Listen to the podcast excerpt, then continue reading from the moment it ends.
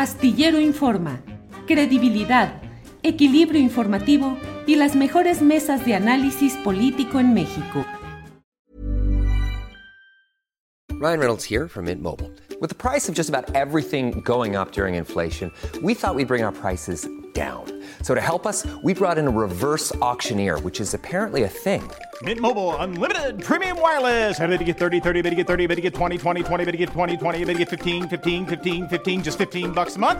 So, Give it a try at mintmobile.com/switch. slash $45 upfront for 3 months plus taxes and fees. Promo rate for new customers for limited time. Unlimited more than 40 gigabytes per month slows. Full terms at mintmobile.com.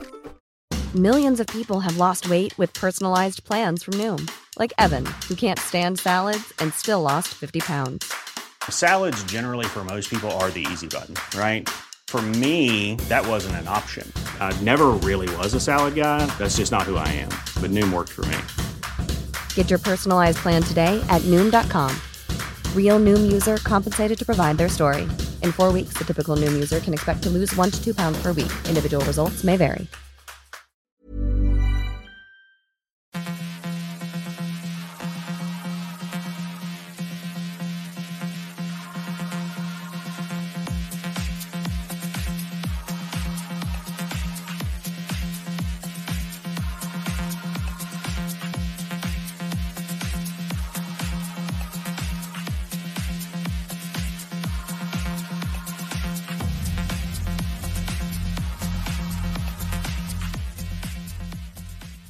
La una de la tarde, la una de la tarde en punto de este martes 17 de enero de 2023. Muchas gracias por acompañarnos en la transmisión de este programa que le lleva, como siempre, información, análisis, debate, lo más relevante de estas horas políticas, económicas, culturales de nuestro país. Como siempre, es un placer el contar con su presencia en esta transmisión, en la que vamos a tener, como siempre, mesa de periodistas con Arnoldo Cuellar, Temoris Greco y Arturo Rodríguez. Además, tendremos, eh, hoy es martes y se platica con Carolina Rocha y una entrevista con Francisco Cruz sobre los incidentes, lo que va sucediendo en el juicio a Genaro García Luna. Y como siempre, tenemos el placer de llevarle algo de lo relevante, lo más relevante de lo que va sucediendo en nuestro país. Y está con nosotros mi compañera Adriana Buentello, a quien saludo con gusto. Adriana, buena tarde.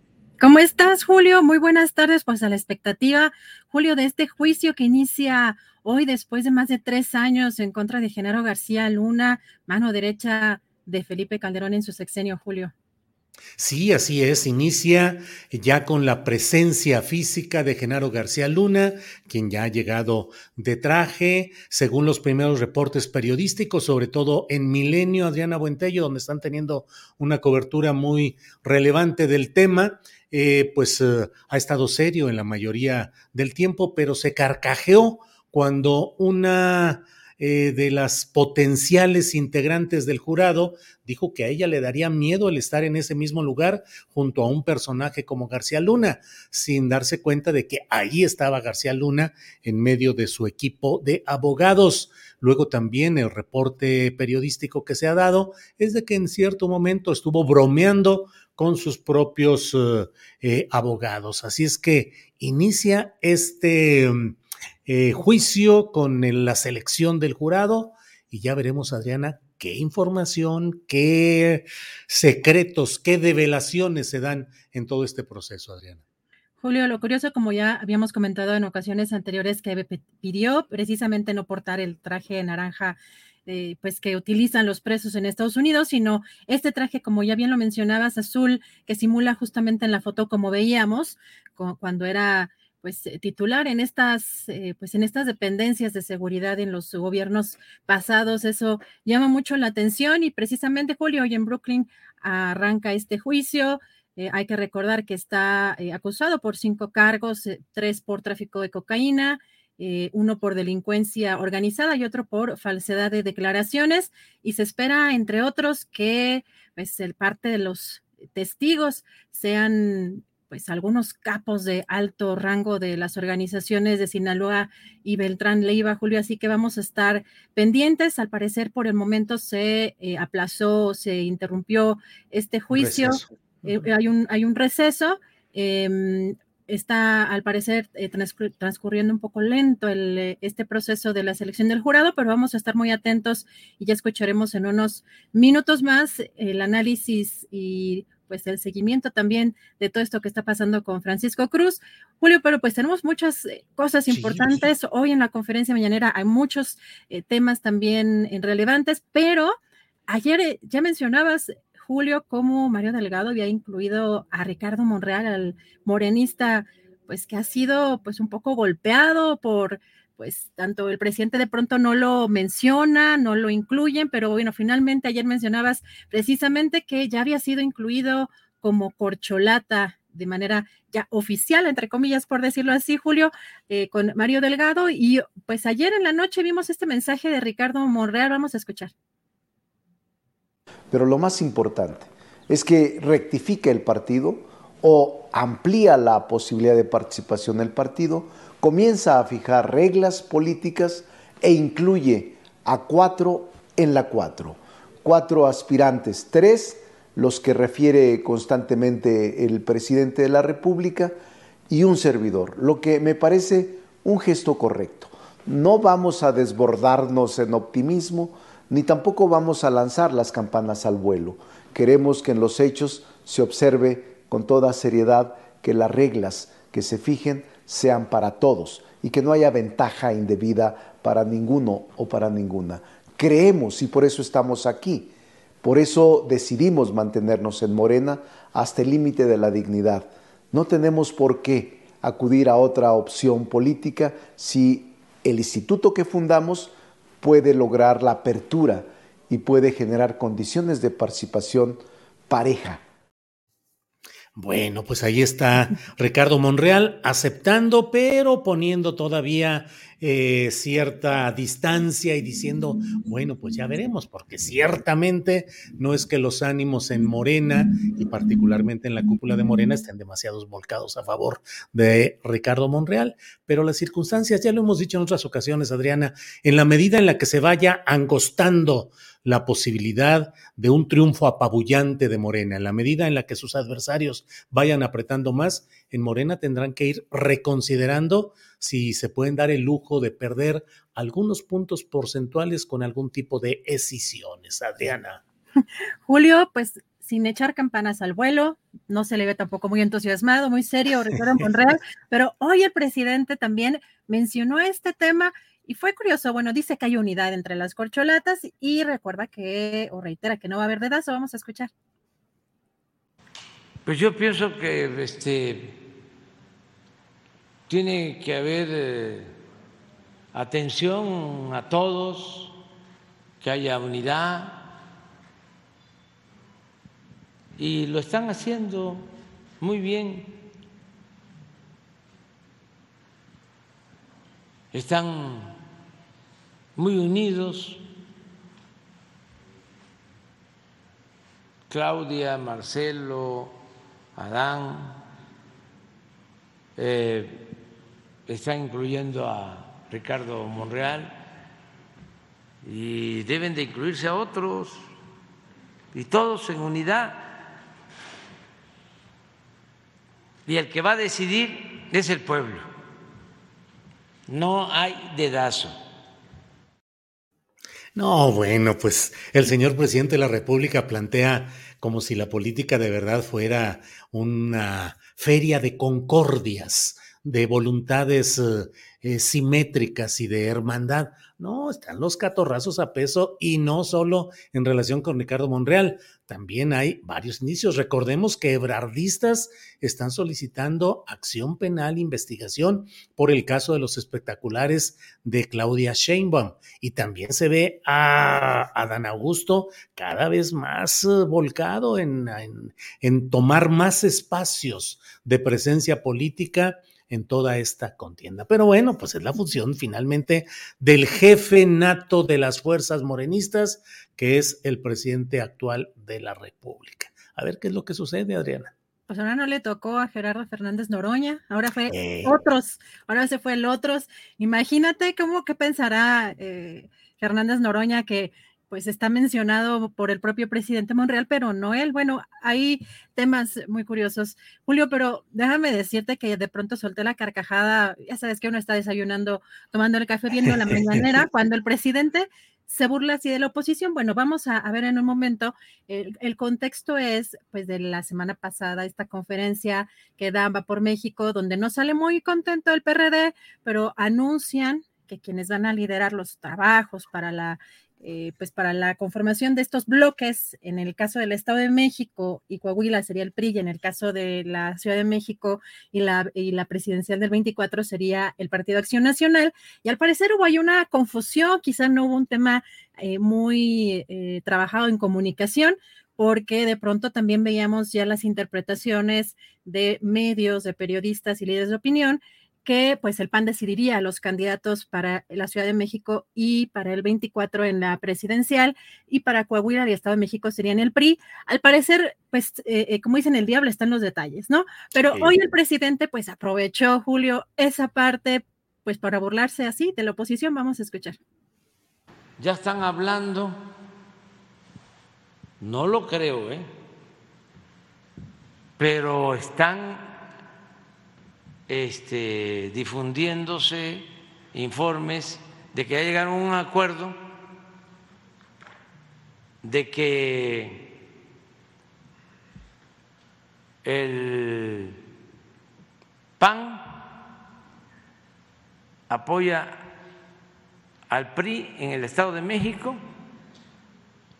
y en Coahuila, que eso es excepcional ese apoyo sí se ve. Y que a cambio ya se arreglaron que el PRI va a apoyar al PAN aquí en la ciudad y en la presidencia. O sea que los que están apuntados del PRI ya chuparon faro.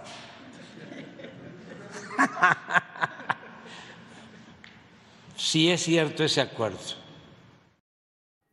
Ya chuparon faros, dice el presidente de la República. Adriana, ya sabes que esa es una eh, mención que muchos chavos, pues ya ni siquiera existen, no sé si existen, yo creo que ya no existen los cigarros faros, que eran los más baratos y se decía que eran los que les llevaban a quienes estaban en la cárcel y se decía, no, pues fulano ya chupó faros, o sea, ya valió, ya este, le va a tocar algo negativo. Entonces aquí dice que ya estos aspirantes priistas chuparon faros. Y Beatriz Rangel dijo, no, no, no, yo soy aspirante y voy a seguir híjole, cuánta. Finalmente, pues la política es teatro y es farsa también, Adriana Buentello. Julio, pues déjame decir que sí, me, hizo, me causó mucha gracia esa frase, que de hecho yo creo que siguen existiendo, bueno, ahora creo que con, esta, con este nuevo listado que uno tiene que acudir para, para comprar los cigarros, va a estar un poco más difícil verificar si existen, pero sí, sobre todo, como dices, eran muy baratos y yo me acuerdo que había compañeros que hasta los chupaban los justamente para antes de encenderlos. Digo, nunca entendí la finalidad de esa parte en específico, pero este sí eran muy populares y me acuerdo que creo que estaban en un peso hace yo creo que unos 25 años, Julio, una cajetilla chiquitita así de 20, o sea, chiquititos así, pero estaban en un peso. Imagínate, o sea, hace cuánto tiempo, pero sí eran, eran muy baratos estos cigarros. Y pues esta frase pues están metiéndole más leña al fuego porque de por sí hay, hay como una especie de discordia o no hay como un acuerdo de lo que fueron a decir en la conferencia de prensa que no, pues quizá no se entendió muy bien o no analizaron en temas de comunicación cómo estaban transmitiendo esos acuerdos y pues aprovechó ahí el presidente pues para meter más leña al fuego, Julio. Sí, sí, sí, mira, por aquí nos dice Producciones Fasos, sí existen los faritos. Héctor Marín dice, soy de la generación de faros, alos, alas, tigres, carmencitas y demás. Ay, las alitas, las alitas también. Dice, también se dice chupar faros cuando alguien se muere. Bueno, pues así están las cosas. Eh, Alfa, Albafica PSG dice, chale, yo aún digo chupo faros y tengo 30. Bueno, pues hay mucho, hay mucho mucha información por delante. ¿Qué Son intergeneracionales, Julio, pues si yo también tengo algunas frases que mi mamá decía, ¿no? Eh, y algunas ya no las uso tanto, pero mi mamá todavía dice cámara, por ejemplo, cámara. Cámara, sí, sí, sí, cámara. O eso de qué onda, que era cuando era la onda de qué onda, y sí, cámara, cámara, es una frase. Isbarnis. Isbarnis. Isbarnis. Órale. Adriana, ¿qué más tenemos por ahí? Julio, pues Ahora el ex subsecretario de Seguridad Ciudadana eh, Federal, Ricardo Mejía Verdeja, dijo en un video en sus redes sociales, pues explicó un poco, Julio, cómo fue esta renuncia, que agradeció al presidente en esta carta de renuncia eh, la oportunidad de servir al país, pero también una acusación muy fuerte contra Mario Delgado, lo acusó de ser corrupto y Armando Guadiana de ser cómplice de los Moreira. Vamos a escuchar desde que se resolvió, entre comillas, el tema de la definición del defensor de la 4T, hubo una enorme inconformidad con quien designó Mario Delgado. Y así como Mario Delgado con cobardía me ha atacado, intrigado y difamado, hoy quiero decirle que es un corrupto, que es un traidor a la democracia, que como lo hicieron los chuchos en el PRD en su momento, él se ha dedicado al mercadeo de candidaturas, a tratar de colocar sus negocios, sus consultorías en los aspirantes y cuando puede desviar la información y el curso de las cosas, tergiversa faltando a la confianza que le han depositado. También es claro que los partidos aliados no vieron en su candidato una opción de cambio para Coahuila. Y esto es claro porque Armando Guadiana es cómplice de los Moreira. Miren ustedes, aquí está con Miguel Riquelme, el gobernador actual, y con Manolo Jiménez, el candidato del PRI. Hay un amaciato.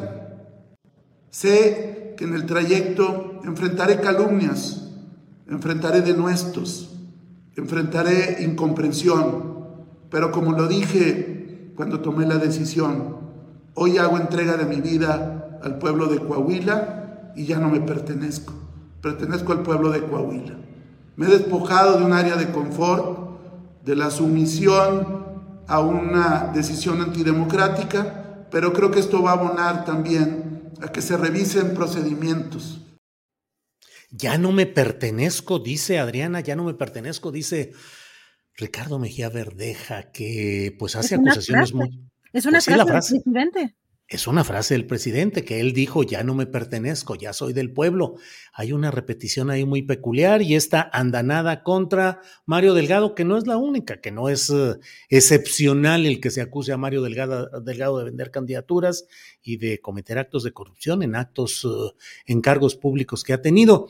Para quienes nos preguntan, porque ha habido quienes nos están preguntando en redes sociales, Adriana, les decimos que hemos invitado a Ricardo Mejía Verdeja para una entrevista en este espacio. Ya la hemos tenido con Armando Guadiana, ya la hemos tenido con Lenin Pérez, nos falta el tercer candidato para platicar con él, pues con la claridad con la que lo, con la que hacemos estas entrevistas en nuestro espacio. Así es que ahí sigue la invitación abierta para Ricardo Mejía Verdeja. Prácticamente todos los días hemos estado este, reiterando esta invitación, Julio. pues sí. Bueno, Adriana, pues, eh, ¿qué otras cosas que tenemos? Hay muchas, incluso algunas que se nos van a quedar pendientes, Adriana. Julio, pues algo de lo relevante también en la conferencia mañanera es el anuncio que hizo el presidente López Obrador para este viernes, porque dijo que así como hace conferencias mañaneras en otras entidades, pues aquí el viernes en la Ciudad de México lo va a hacer, pero en las oficinas del gobierno de la Ciudad de México, incluso también la reunión de seguridad. Vamos a escuchar. También vamos a tener, como lo hacemos en otros estados, eh, vamos a tener eh, una reunión de seguridad y una mañanera en las oficinas del gobierno de la ciudad el viernes. Sí, y vamos a que el gobierno de la ciudad, Claudia Sheinbaum, que tiene todo nuestro apoyo, nos informe sobre el metro a todos y también una cosa que es importante, que se informe sobre los que participaron en el atentado a Ciro Gómez Leiva. Claro que está lo del debido proceso, pero hay que ver que sí se puede decir, porque está muy avanzada la investigación. Bueno, ya hay detenidos pues es un apoyo, es un respaldo a Claudia Sheinbaum en estos momentos difíciles que vive la jefa de gobierno por los temas del metro, que por más esfuerzo que se hace, no logra remontar esta circunstancia. Y va a ser muy interesante también saber qué es lo que se dice respecto a los eh, participantes en este intento de asesinato del periodista Ciro Gómez Leiva, Adriana. Vamos a estar pendientes, por supuesto, de los detalles de esta conferencia que se llevará a cabo el viernes en las oficinas del Gobierno de la Ciudad de México. Y mientras tanto, Julio, ya tenemos por acá a nuestro querido colega Francisco Cruz. Regreso en un ratito más. Adriana, muchas gracias y regresamos en un rato más con más información. Gracias por este espacio, Adriana. Bien, pues es eh, la una de la tarde con 19 minutos y mire, como le hemos dicho, ha iniciado el juicio de Genaro García Luna presencialmente ya con él, con el propio exsecretario de Seguridad Pública durante la administración de Felipe Calderón. Y pues la verdad es que con mucho gusto platicamos con un periodista muy reconocido y muy eh, querido, la verdad, en las redes sociales como es Francisco Cruz, a quien saludo con gusto. Francisco, ¿cómo estás? Buenas tardes. Julio, ¿cómo estás? Muy bien, muchas gracias. Mira qué día, ¿no? Dicen en mi pueblo que no hay plazo que no se cumpla ni fecha que no se llegue, o al revés, ¿no? No hay fecha que no se llegue ni plazo que no se cumpla, no, no se cumple, así que esta mañana empezó, después de poco más de tres años, el juicio a Genaro García Luna, ¿no? ¿Pensaste alguna vez con fundamento en que realmente García Luna llegaría el momento en que estuviese en el banquillo de los acusados en un proceso judicial formal, Francisco? Sí, sí, sí, absolutamente. Y yo he dado mis razones desde el principio. Mm, recuerda, mira, lo que yo les digo, los mafiosos en, Estados Unidos o en cualquier parte del mundo tienen algo sagrado, la familia. Y, Genaro García Luna tiene algo que proteger. Estados Unidos, eh, por más que puedan hacer lucha, si él decide entregarse, por ejemplo, como testigo colaborante, como testigo protegido, no lo va a proteger nunca. Eh, si no lo puede proteger siempre. Sí, este, hemos tenido casos, yo eh, recurro porque lo conocí de, de, primera mano, el de Guillermo González Calderoni, el superpolicía de Felipe Calderón Hinojosa, recuerdas, este, eh, desde la presidencia intentaban controlar el, no solo el narcotráfico, sino el crimen organizado. Este, y Guillermo González Calderoni era el hombre fuerte de, Carlos Salinas de Gortari. Finalmente no lo pueden hacer, este, le abren el paso al cártel de Juárez bien, ya con Amado Carrillo Fuentes, que aprendía en, en Ojinaga, este, con Pablo Acosta Villarreal, eh, Guillermo González Calderoni arma de la mano de la DEA, con helicópteros de la DEA, un operativo para cazar a Pablo Acosta Villarreal, que por cierto, mira, fue el primer capo mexicano que llevó droga en aviones a Estados Unidos. Él enseñó al Señor de los Cielos a, usar aviones para eso. Entonces, finalmente, termina el sexenio de, Calderón, Guillermo González Calderón fracasa, recuerdas que hubo una camada de comandantes que, que eran capos del narcotráfico este, fracasan y él se entrega solito, sin que lo busquen, se va a entregar a la, DEA y, lo reciben con los brazos abiertos, les da información, pero finalmente la DEA no lo puede proteger siempre, no lo puede proteger el Departamento de, Justicia y, lo cazan con un rifle, con, un, francotirador y un rifle de largo alcance, lo cazan en McAllen, Texas. Entonces, eh, tiene, tenía y todavía tiene, mientras, mientras no termine el juicio, tenía este, Genaro García Luna esa disyuntiva. Entonces tiene mucho que perder si, si habla. Yo, yo decía, este, Genaro está eh, eh, en un dilema muy grande. ¿A quién o a quiénes va a traicionar? Pero en ese mundo al que traiciones, pues es un mundo que no tiene clemencia, es un mundo infame.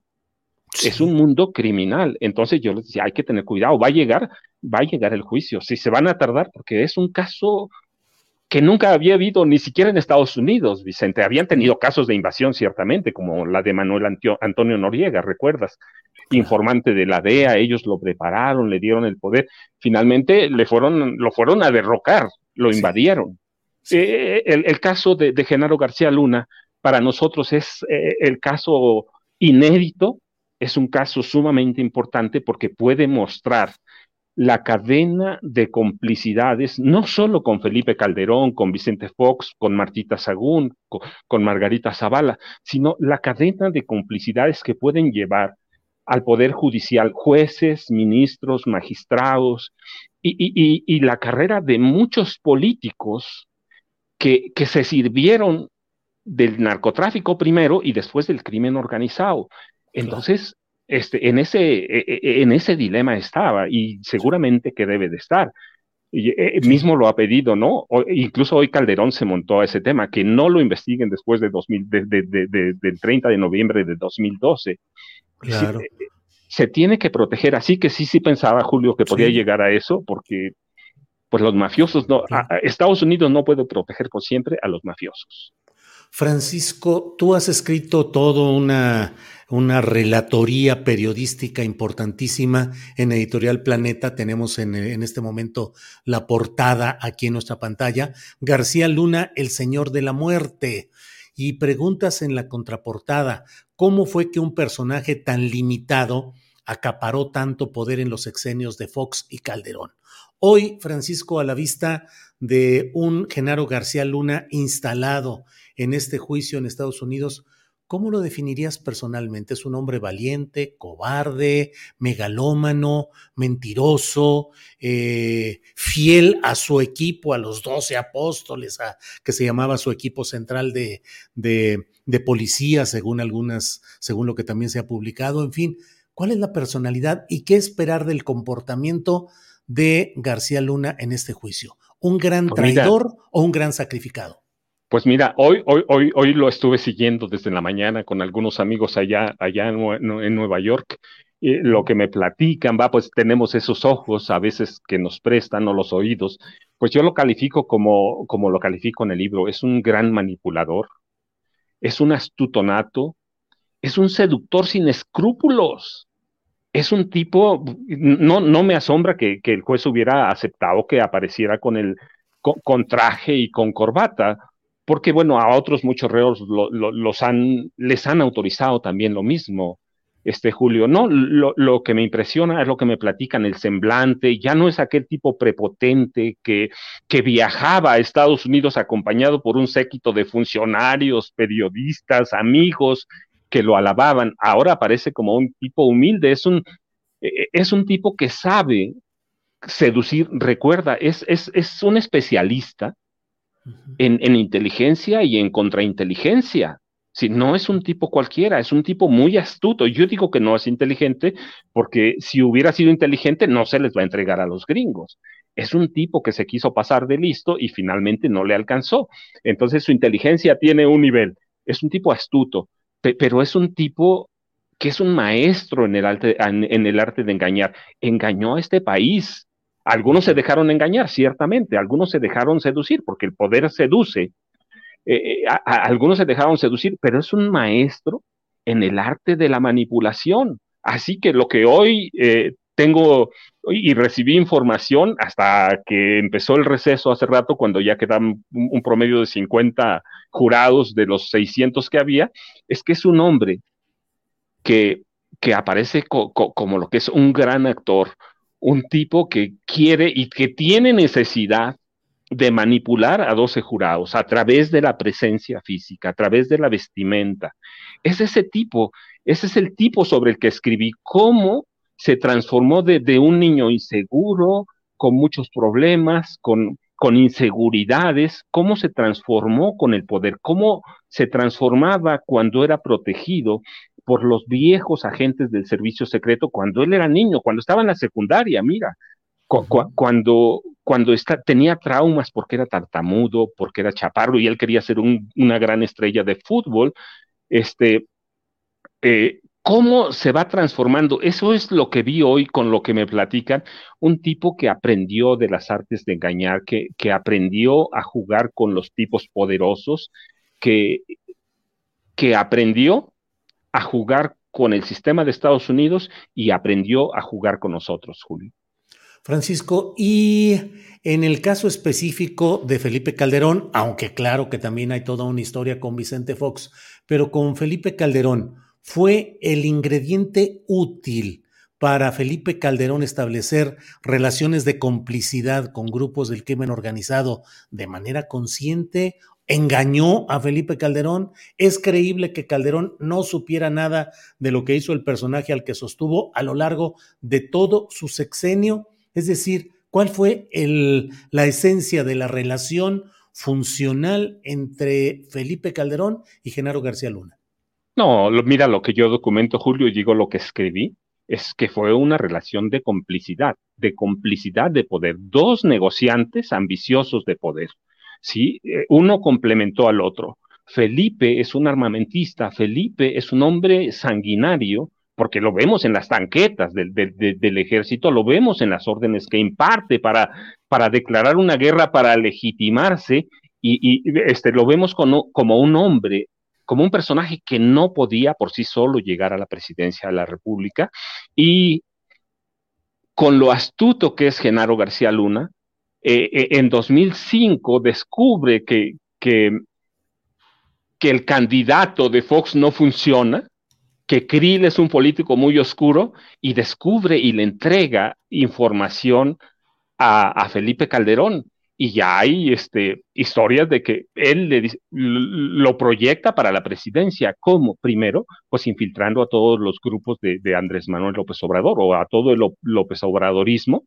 Y, esto amparado también o protegido por una campaña sucia, este, por una guerra sucia contra Andrés Manuel López Obrador. Entonces hay una relación de complicidad, le entrega, no solo le entrega, le pone al servicio de la campaña de Felipe Calderón y Hinojosa, Hinojosa todos los servicios de inteligencia de la Agencia Federal de Inteligencia que manejaba él y, todo su grupo, Carlos este, Palomino y Ramón Pequeño García. hay todo, toda una complicidad entre los dos.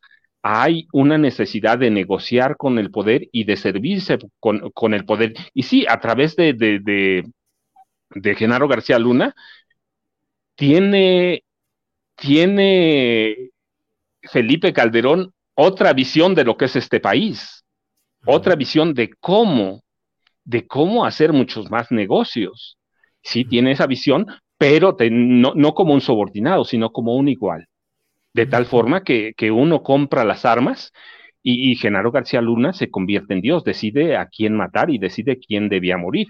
Y, mira, es que Genaro García Luna había tenido unos maestros excelentes, Wilfrido Robledo, Wilfrido Robledo Madrid, Jorge Tello Peón, sí, habían, lo habían enseñado las artes, agentes del servicio secreto. Entonces hay una relación de complicidad es, eh, yo lo que documento es que por primera vez cuando Felipe Calderón Hinojosa, la Marina cede el poder de, un grupo élite de marinos que eran poco más de 2.000 o 2.000, este, para que tomen por asalto prácticamente el Congreso de la Unión que sesionaba en San Lázaro y hagan entrar a Calderón por la puerta de atrás y lo hagan presidente, prácticamente lo hace presidente, así que hay una relación de complicidad en la compra de armas, en casos uh, directitos de corrupción, yo recuerdo algunos que son incluso chuscos, sí, como aquella pistola detector molecular de drogas ah, lo llamaban. Claro, sí, sí.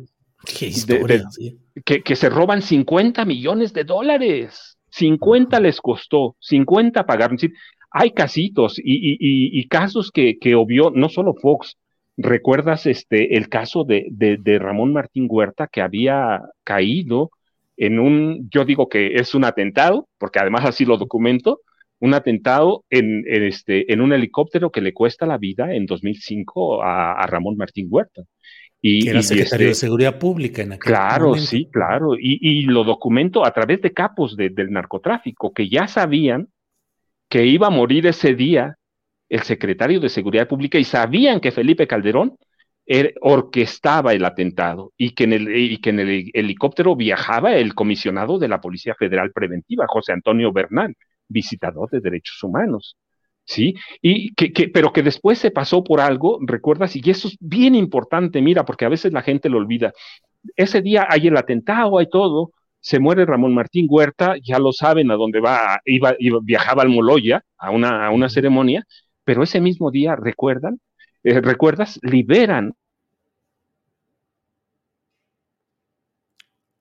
Bueno, a Romano, que había sido, una, había sido una estrella de fútbol y, y, era el técnico de Cruz Azul y que era un caso que conmocionaba, lo liberan y recuerdo que le entregan la nota a Canal 13 y se hace un escándalo. Entonces, con eso matan el atentado a Ramón o lo ocultan a Ramón Martín Huerta. Entonces yo, y, y, y Fox lo pasa, pero luego Felipe Calderón lo sabía, lo sabía, sabía que, que, que, este tipo controlaba las bandas de secuestradores desde la época de Cedillo. Decir, no hay una, hay, una, hay una percepción popular que a veces por necesidad, a veces uh, quiere creer que es imposible que desde el poder político en el más alto nivel se puedan tejer atentados y conspiraciones dejando vidas, o sea, sacrificando vidas y tejiendo mentiras, atentados y una serie de acciones para finalmente servir sus propósitos políticos. Estás hablando, por ejemplo, del caso de Ramón Martín Huerta, su caída en el helicóptero, y nos dices, eso era, era una conspiración, estaba tejido y estaba organizado. Así se han dado las cosas y estos elementos como García Luna y todo su equipo, pues han sido los utileros, los preparadores, los estrategas de muchas de esas eh, circunstancias que a veces nos parecen increíbles, pero que es la frialdad en el uso del poder para satisfacer sus propósitos, incluyendo atentados y muertes de personas diversas, Francisco. No, no, pero claro, recuerda, mira, es que la historia, lo bonito de la historia o lo rico de la historia, Julio, es, es que tenemos ese, ese, eh, esa cualidad de ver a, a, la historia y de ver otros países, recuerda. Eh, Fujimori tenía su Vladimiro Montesinos. Claro, claro. Sí.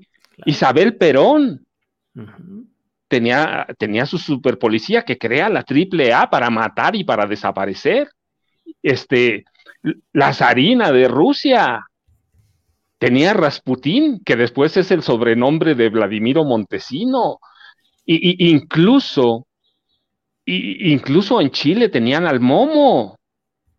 Sí, es decir, hay una historia de que los hombres de poder, los presidentes, dictadores, a, a quien tú quieras poner, necesitan una mano oscura. Y, y, te digo, bueno, esos son casos internacionales, ¿sí? Pinochet con el Momo y Isabel, Isabel Perón con Sepúlveda. No, no, no. Tenemos casos locales. Recuerda, ¿para qué usó José López Portillo a, a, a Arturo Durazo Moreno? Claro. Y a Francisco Sagún Vaca. Mm. Los usaron, sí, ciertamente era un criminal, era un delincuente, pero los usaron en la dirección, de, en la división de investigaciones para la, la, prevención de la delincuencia, que se convierte en la institución para, para, para aniquilar a lo que quedaba de la, de, de, de la guerrilla, para aniquilar, para matar. Recuerda, se, se, se, la gente lo olvida, pero en el, en el sexenio de López Portillo todavía hay registrados 30 vuelos de la muerte. 30 con al mínimo 10, 10, uh, 10, 10 paquetes, porque así llamaban a, a, a los a estudiantes, insurgentes, guerrilleros, como quieran llamarles, pero así los llamaban lo, como paquetes. En cada vuelo iban 10 paquetes, 300 desaparecidos en el Océano Pacífico desde Puerto Marqués, desde la base aérea militar en, en, en Puerto Marqués. Entonces, no, mira, sí, siempre han tenido algunos presidentes, muchos, la necesidad de tener una mano negra criminal que les haga el trabajo sucio. Calderón, ¿para qué, para qué lo usa? Pues tenemos la, la, la guerra que estalla luego, luego, en diciembre de 2006. Recuerda, ¿cu ¿cuántos culpables hubo en el Michoacanazo? Ninguno. Uh -huh. Y nos olvidamos que al, a, a, al lado de, de, Michoacán también estaba en Hidalgo y no hay ninguno. Y luego encarceló a más de 10 mil personas con aquel aparato detector molecular que funcionaba con, con ondas cerebrales, a más de 10 mil personas. Es decir, necesitaba Felipe Calderón algo para legitimarse. Y se legitima, que nunca se legitima, pero bueno, lo intenta a través de esa guerra, porque él lo dice primero, no lo decimos nosotros. Así que sí, el, el poder es perverso, y es perverso cuando lo alcanzas de mala forma, más perverso todavía. Así que sí, sí, sí, sí, sí hay ese tipo de complicidad. Y recuerda aquí, pero mira, es que hemos tenido otros casos. Miguel Alemán controlaba el narcotráfico desde el Senado de la República. Sí, y, y, y en el 32, en el 32, el jefe máximo de la revolución nos impone al primer gran mafioso como presidente. Abelardo L. Rodríguez, desde el 11 y luego en el 19, sabía cómo operaba el narcotráfico, sabía cómo manejar eh, allá a los narcotraficantes y se sirven de ellos y crea la primera gran mafia en este país desde Mexicali, que todavía era un, este, todavía no era un estado. Sí, entonces, sí, desde, desde, desde la revolución podemos documentar a, a, militares como el coronel Esteban Cantú Jiménez, que aprenden el narcotráfico, lo llevan, sobreviven y con eso pagan a las tropas y se hacen de poder. O hemos tenido, por ejemplo, mira, este, el, otro gran mafioso, Antonio J. Bermúdez, que fue nada más 12 años director de Pemex. Sí. Sí, eh, pero que además era un gran narcotraficante este, en, Ciudad Juárez y como senador de Chihuahua, Miguel Alemán le ofrece dejar el narcotráfico y le, dice, dime qué pides. Y después déjame Pemex y tenemos a los dos grandes distribuidores de, gas licuado de petróleo sirviendo desde Ciudad Juárez, los amigos de Antonio J. Bermúdez. Entonces sí, el poder ha sido así, este, Julio, ha, sido un gran controlador del crimen, un gran controlador del poder. Francisco, pues esto más lo que se acumule en estas semanas que vienen del juicio de García Luna, donde muchas cosas van a salir a la luz pública, eso esperamos, relativas al poder político mexicano, a empresarios, a periodistas, de todo puede salir si es que avanza adecuadamente este juicio. Así es que, Francisco, como siempre te agradezco mucho la posibilidad de platicar, a reserva de lo que desees agregar en este tema. Julio, no, mira, pues este, las grandes complicidades, sí, ciertamente Calderón está en la mira, pero, pero Genaro García Luna tiene desde, desde el sexenio de, de, Carlos Salinas de Gortari en su poder las carpetas rojas, es decir, las carpetas secretas sobre cómo estalló verdaderamente la, la, la miniguerra del Ejército Zapatista de Liberación Nacional. ¿Cómo está ahí el movimiento? Él las tiene, él se las robó del sistema. Este, así que no solo tiene esos secretos, tiene muchos más secretos. Él, él sabe cómo desde Cedillo se formaron las grandes bandas de secuestradores en este país. Cuando Cedillo le pide combatir a la del Mocha Orejas, ¿recuerdas? Este, le pide, no, no, finalmente no lo puede hacer porque es un comandante del Estado de México el que captura al Mocha Orejas, pero en cuanto tiene poder, encarcela al comandante y, todas las grandes bandas de, de, secuestradores se dan a través de Genaro García Luna. Es decir, es un hombre poseedor de secretos desde, desde Salinas hasta Enrique Peña Nieto. No más. Bueno, Francisco, pues seguiremos atentos a lo que vaya sucediendo en este juicio y te agradezco, como siempre, la gran, el gran recorrido histórico, documentado, periodístico que nos das sobre estos temas. No, hombre, Julio, muchas gracias. como siempre. Gracias, hasta luego. Que estés muy bien, Paco. Hasta luego. Gracias. Buenas tardes. Bien, pues hemos eh, dado un recorrido sobre estos temas del juicio de Genaro García Luna en Estados Unidos. Y bueno, hoy es martes, martes 17 de enero. Y los martes, usted lo sabe, que los martes se platica con Carolina Rocha, a quien vamos a saludar con el gusto de siempre. Carolina, buenas tardes. ¿Cómo estás, mi querido Julio? ¿Qué, felicidad saludarte en 2023, porque te extrañé con eso de que tú vives de vacaciones Eh, Carolina, Carolina, como luego dicen, no me hagas hablar más, pues, las vacaciones, mira nomás, ¿quién lo dice, Carolina? ¿Eh? Ahí anduve en la tierra de Felipe Calderón, dice, ¿no? En la tierra de Felipe. ¿Te fijas la cantidad de años de cárcel que no ha querido acumular, evidentemente, Andrés Manuel López Obrador, están radicadas en España y los millones en ese banco hermoso ahí que Caixa o algo así, yo, yo lo veía cada vez que pasaba y hasta suspiraba. Sentía un golpe de Atlacomulco en mi corazón.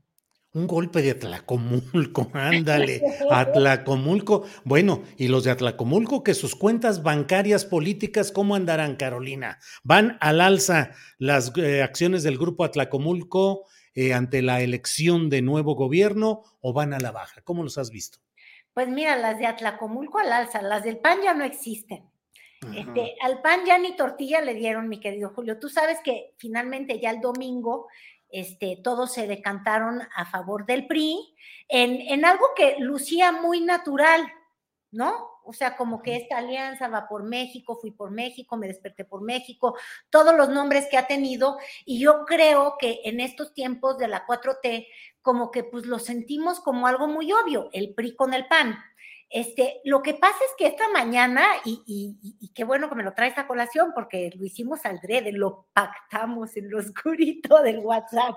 Este, me, puse así como a, buscar cosas de la elección, porque tuve como que un lapsus brutus, muy típico de este momento. No creas que es por el COVID. La 4T ha hecho que las personas seamos muy desmemoriadas, porque damos por natural lo que en realidad es natural. Julio. O sea, entonces me puse a buscar y dije, bueno, ¿quién fue la candidata del PAN hace seis años? Y sí, es la hoy senadora Josefina Vázquez Mota, que creo que no logró ni pescar ni seis votos.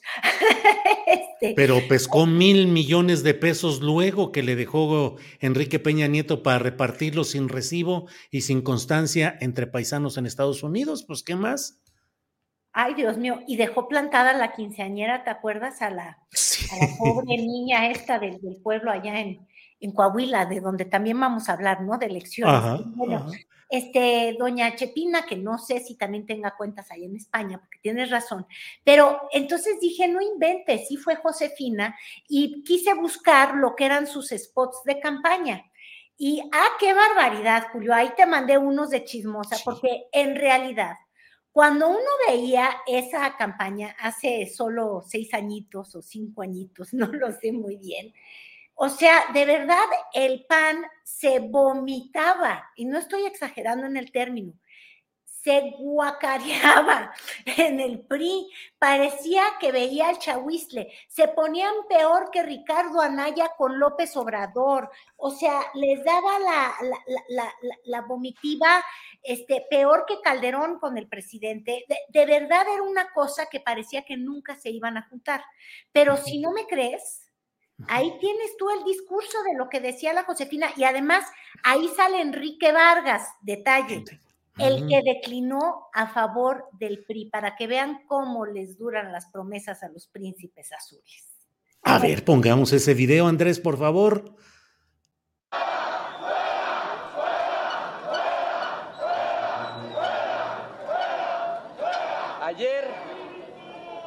Ayer cumplió 88 años el PRI. Y nosotros, nosotros,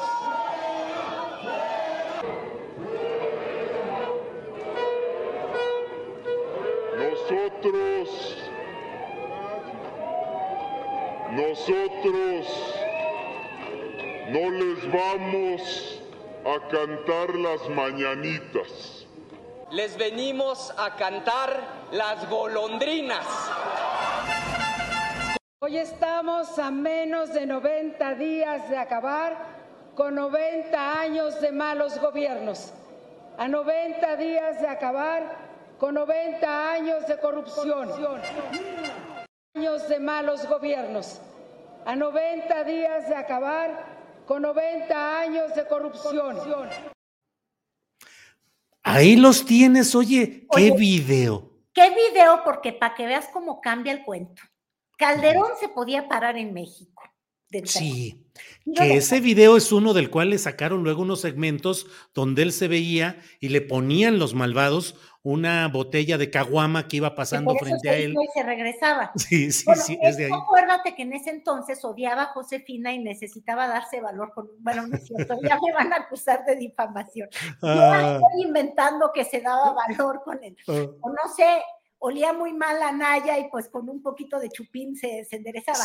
Pero mira, Anaya no estaba prófugo en Atlanta y se sentía presidenciable. Este, le cantaban las golondrinas al PRI, este, cuando en realidad los que tú estabas hablando de chupar faros, ¿no?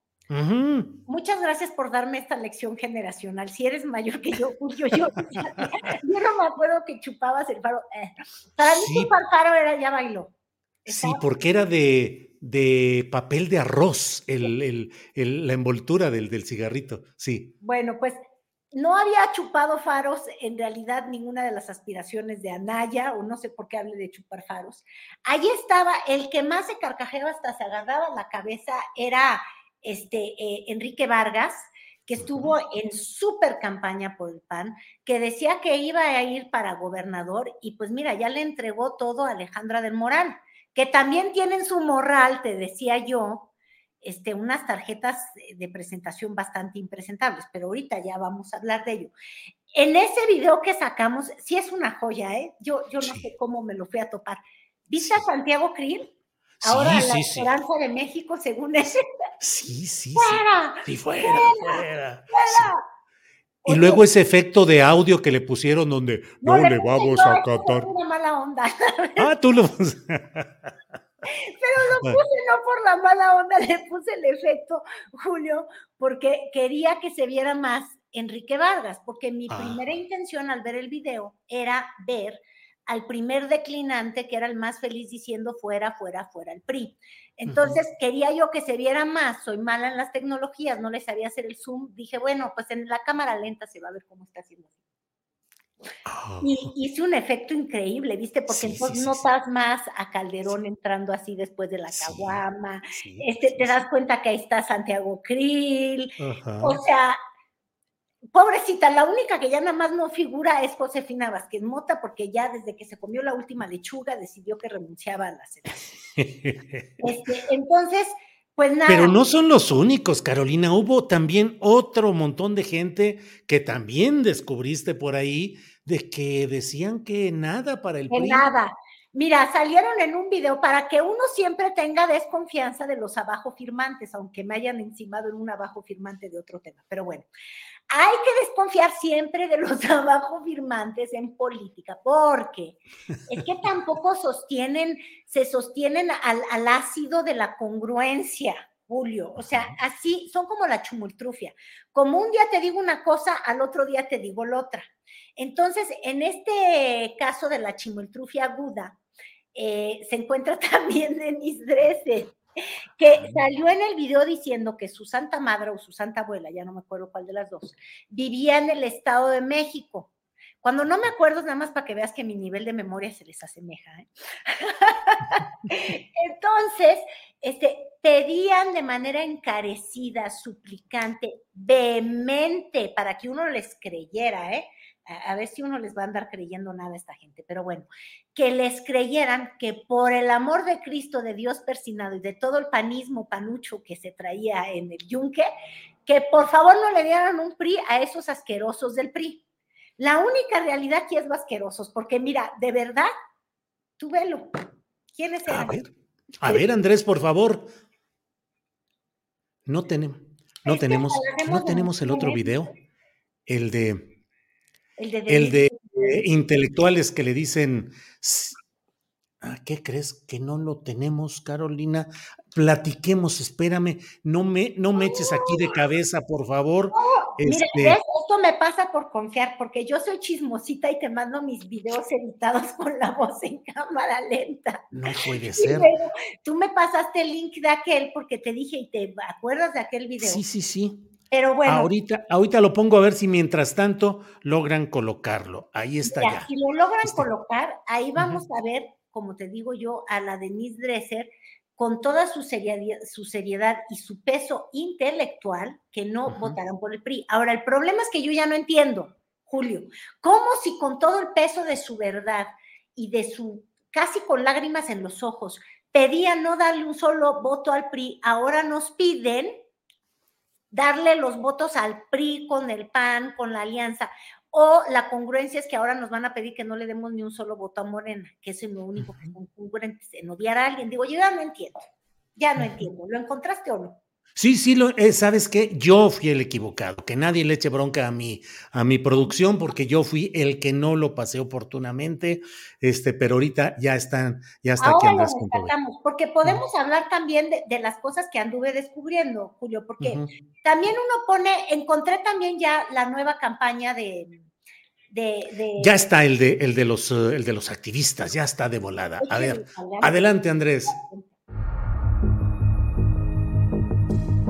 Como ciudadana preocupada, como alguien que vivió muchos años en el Estado de México y con una madre que todavía vive ahí, vengo a pedirte algo. No le des otra oportunidad al PRI, en serio. ¿En serio? Vivimos más en un estado de excepción que en un estado de derecho. En los 87 años que el PRI ha gobernado el Estado de México. No ha hecho más que reprobar. No hemos conocido otra cosa más que una crisis tras otra. Según un estudio de la OSD, en una calificación del 1 al 10, ha obtenido la calificación de 1.1 en acceso a servicios. Reprobado. En educación, 1.5. Reprobado. En niveles de ingreso, obtiene 0.0. Y en seguridad, otro 0.0. Reprobado. En las tres últimas elecciones, los mexiquenses no salieron a votar. Hubo 52% de abstencionismo. Increíble. Miles de mexicanos están muriendo, desapareciendo o viviendo en la miseria. ¿De verdad no te importa? Este 4 de junio tienes la oportunidad de alzar la voz. Este 4 de junio tienes la oportunidad de sacar al PRI a patadas del Estado de México. El PRI no es más de lo mismo, es peor de lo mismo. Es hora de que cambien las cosas. Este 4 de junio. Sal a votar. Sal a votar. Sal a votar. Ejerzan su capacidad de decisión. Defiende tu derecho. Hazlo. Sal a votar. Por dignidad, por respeto al país. Si yo fuera mexiquense, no votaría por el Partido Revolucionario Institucional. Para que no te mientan más, para que no te engañen más. Ni un voto más para el PRI. Ni un voto más para el PRI. Ni un voto más al PRI. Alcen la voz. Alza la voz. Alza la voz con ONEA.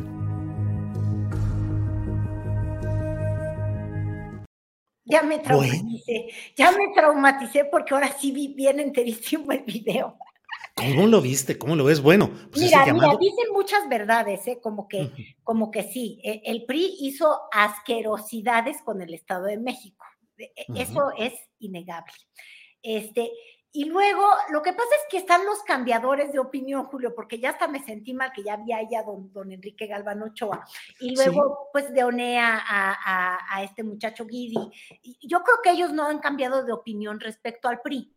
el, el, asunto es que están muchos ahí que son los nuevos aliancistas, que después de que dicen que el PRI no es lo mismo, sino que es peor, aunque es peor, ahora la consigna es esta alianza rarísima que está siendo encabezada por el PRI. Entonces, yo no sé, pero es que, híjole, las palabras son algo que, bueno, pues como la comida uno se las traga, ¿verdad? Sí, sí, sí.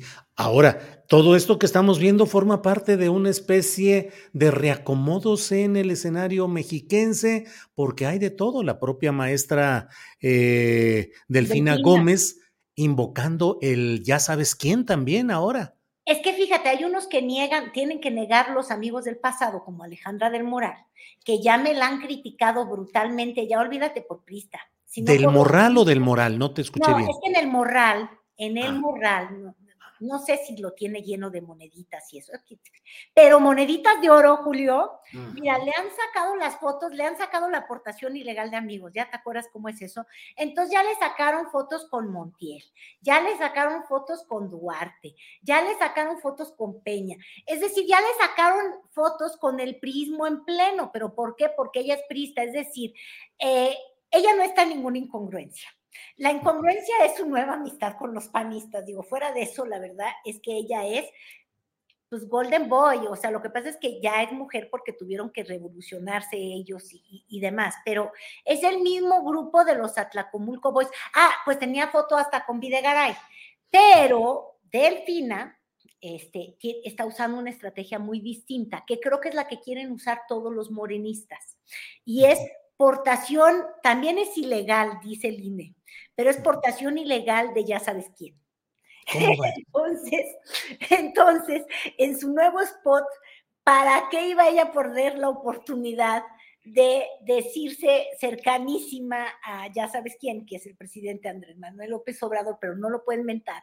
Entonces, ahora eso es lo que vamos a ver con los morenistas y hasta con los exmorenistas, porque ya viste que, que el acapulqueño que quiere ir por Coahuila, pues, ¿cómo se Mejía Verdeja, Ricardo Mejía Verdeja. Me encanta siempre decir cómo se llama nada más por molestar, de él sí me acuerdo, pero es que como nadie me conoce ahí en Coahuila porque es acapulqueño, pero bueno, él también ya dijo que tenía todo el respaldo de Andrés Manuel, de él sí se deslindaron, pero de Delfina yo creo que no se va a deslindar porque ella le cae requete bien, pero mira, mira este es su spot. A ver, viene por... Hola, soy Delfina. En México la transformación ya comenzó y en el Estado de México ya viene el cambio verdadero Llegó la hora de trabajar con ya sabes quién para acabar con la corrupción y resolver los problemas que afectan a tu familia. Te invito a que te sumes y trabajemos con alegría y honestidad. Delfina Gobernadora, precandidata única, la esperanza del cambio. Morena, Estado de México. Ya sabes con quién finalmente esa ha sido una muy buena treta propagandística, Carolina. Pues es que sí, fíjate, tenemos unas reglas electorales tan absurdas que de hecho construyeron los morenistas, pero no eran gobierno, justo para que no se dieran este tipo de casos. Ahora obviamente están furiosos con que los impugnen con las reglas que ellos pusieron. Y pues sí, vivimos en una hipocresía electoral, porque de hecho, este, pues todos los que están conteniendo en el Estado de México se pasaron primero por el arco del triunfo todas las reglas. Julio, ir a dar un paseo por el Estado de México, olvídate que sea un paseo por el tránsito, por la inseguridad, por la entidad que más este, maltrata a las mujeres. Eso es lo de menos, no, no. Lo demás es que por donde tú avances hay un espectacular. Y ya sea que lo pagó el niño verde Cutolanc, que ahora ya va con Delfina, es decir, todos todos andan como pato, todos, o sea, todos son muy iguales, caray.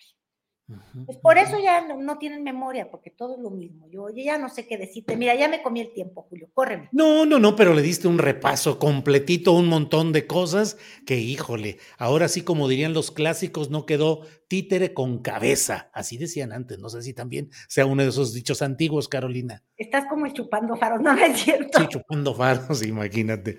Pues Carolina, como siempre, gracias por esta oportunidad de repasar los aspectos de la vida política a reserva de lo que desees agregar. Yo siempre te agradezco esta oportunidad. Yo feliz de estar contigo y como ya sabes, yo ya no me pertenezco. Sí, claro, bien, Carolina. Como Ricardo Mejía, que este, ¿cómo, fue a decir semejante frase? Que por cierto la usaba mucho Enrique Peña Nieto, pero como él no se pertenece a sí mismo, es cierto, se pertenece al PRI, al PAN, a Anaya, este, se perteneció a Andrés Manuel López Obrador hasta que dejó de pertenecerle. Pero bueno, el asunto es reírnos un poco de la política, porque es que si no nos reímos, nos da nos enfermamos, Julio, son, son, es que es muy ridículo esta falta de memoria, esta falta de congruencia, esta falta de todo. Bueno, bueno pues, eh, sobra de todo, ¿verdad? En el caso de los mexiquenses, de los turistas, eh, sobra de, Sí. sobra la morralla, el Lo bueno es que estamos aquí para acordarnos de lo que podemos, a pesar del COVID y de lo que sea, aquí estamos con la memoria política. Carolina, muchas gracias y espero que nos veamos la próxima semana. Gracias, Julio, siempre es un placer. Igualmente, hasta pronto, hasta luego Carolina. Bien, pues eh, ha sido Carolina Rocha en este martes, ya sabe que los martes se platica con Carolina Rocha y lo hemos hecho en este martes 17 de enero.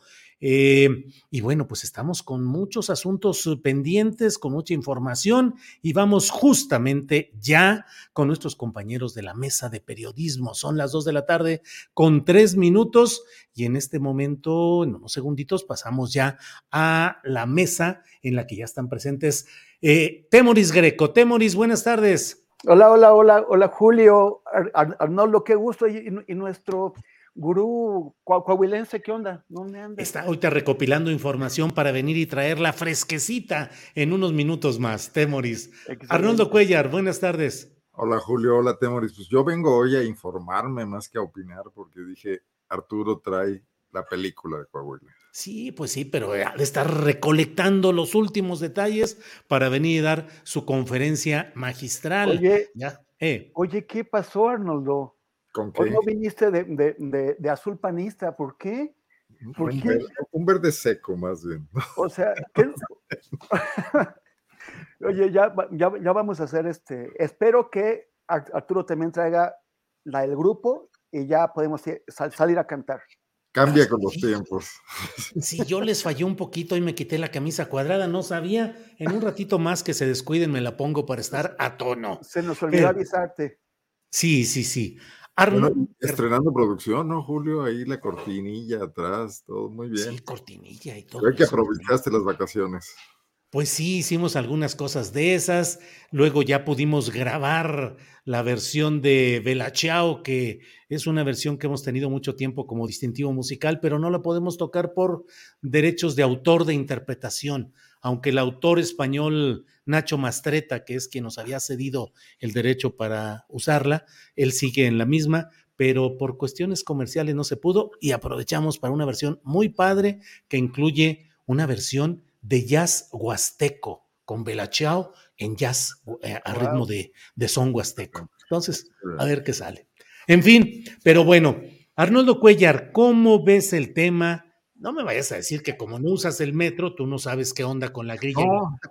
Últimamente que he estado en la Ciudad de México me, era muy práctico. Abandoné el Uber y desde el día que tuve que ir y había una carrera del Checo Pérez y no se podía llegar a ninguna parte, la, la Fórmula 1, que metro, mano. Y, bueno, indiscutiblemente es un, gran sistema de transporte que sí, sí, sí se ha vejentado, Julio, pero ya quisieran muchas ciudades del país tener algo parecido mínimamente. ¿no? Sí, sí, sí. Arnoldo, ¿y qué opinas de lo que está pasando en términos políticos, sobre todo con la figura de Claudia Sheinbaum?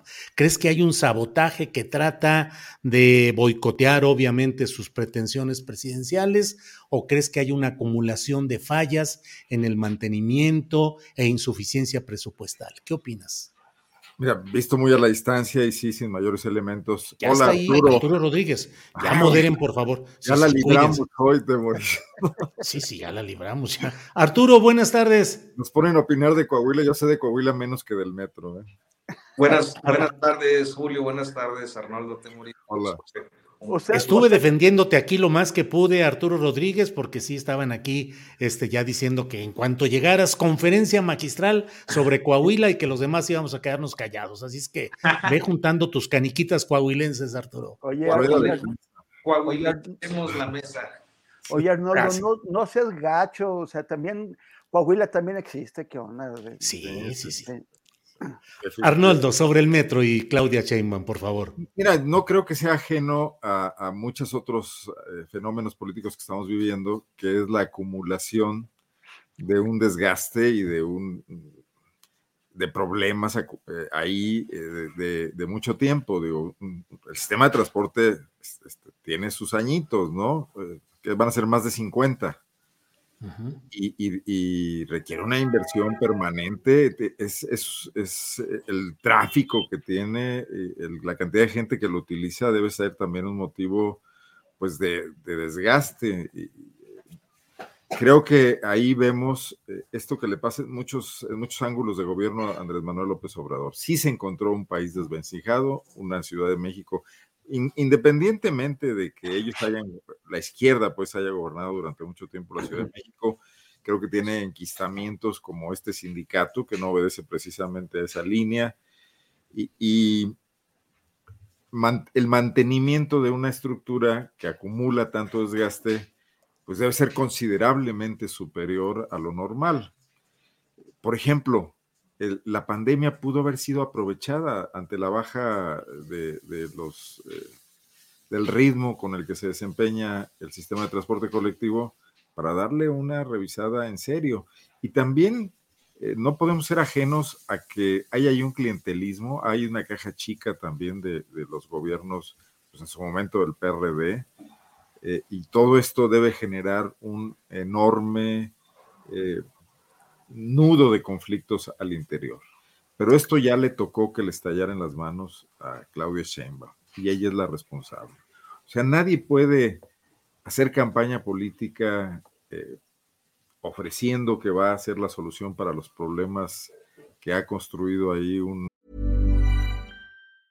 If you thought the only way to get a more defined jawline with natural-looking results was through surgery, think again. Juvederm Volux XC is a non-surgical injectable gel filler that improves moderate to severe loss of jawline definition and can help you achieve natural-looking results with little downtime. Even better, this improved definition lasts up to one year with optimal treatment. No maintenance required. Improve jawline definition for a smooth, sculpted look with Juvederm Volux XC. For important safety information and to find a licensed specialist, visit juvederm.com. That's J U V E D E R M.com. Not for people with severe allergic reactions, allergies to lidocaine, or the proteins used in Juvederm. Common side effects include injection site redness, swelling, pain, tenderness, firmness, lumps, bumps, bruising, discoloration, or itching. There's a risk of unintentional injection into a blood vessel, which can cause vision abnormalities, blindness, stroke, temporary scabs, or scarring. Talk to a licensed specialist specialist to find out if it's right for you. Millions of people have lost weight with personalized plans from Noom, like Evan, who can't stand salads and still lost 50 pounds. Salads, generally, for most people, are the easy button, right? For me, that wasn't an option. I never really was a salad guy. That's just not who I am. But Noom worked for me. Get your personalized plan today at Noom.com. Real Noom user compensated to provide their story. In four weeks, the typical Noom user can expect to lose one to two pounds per week. Individual results may vary.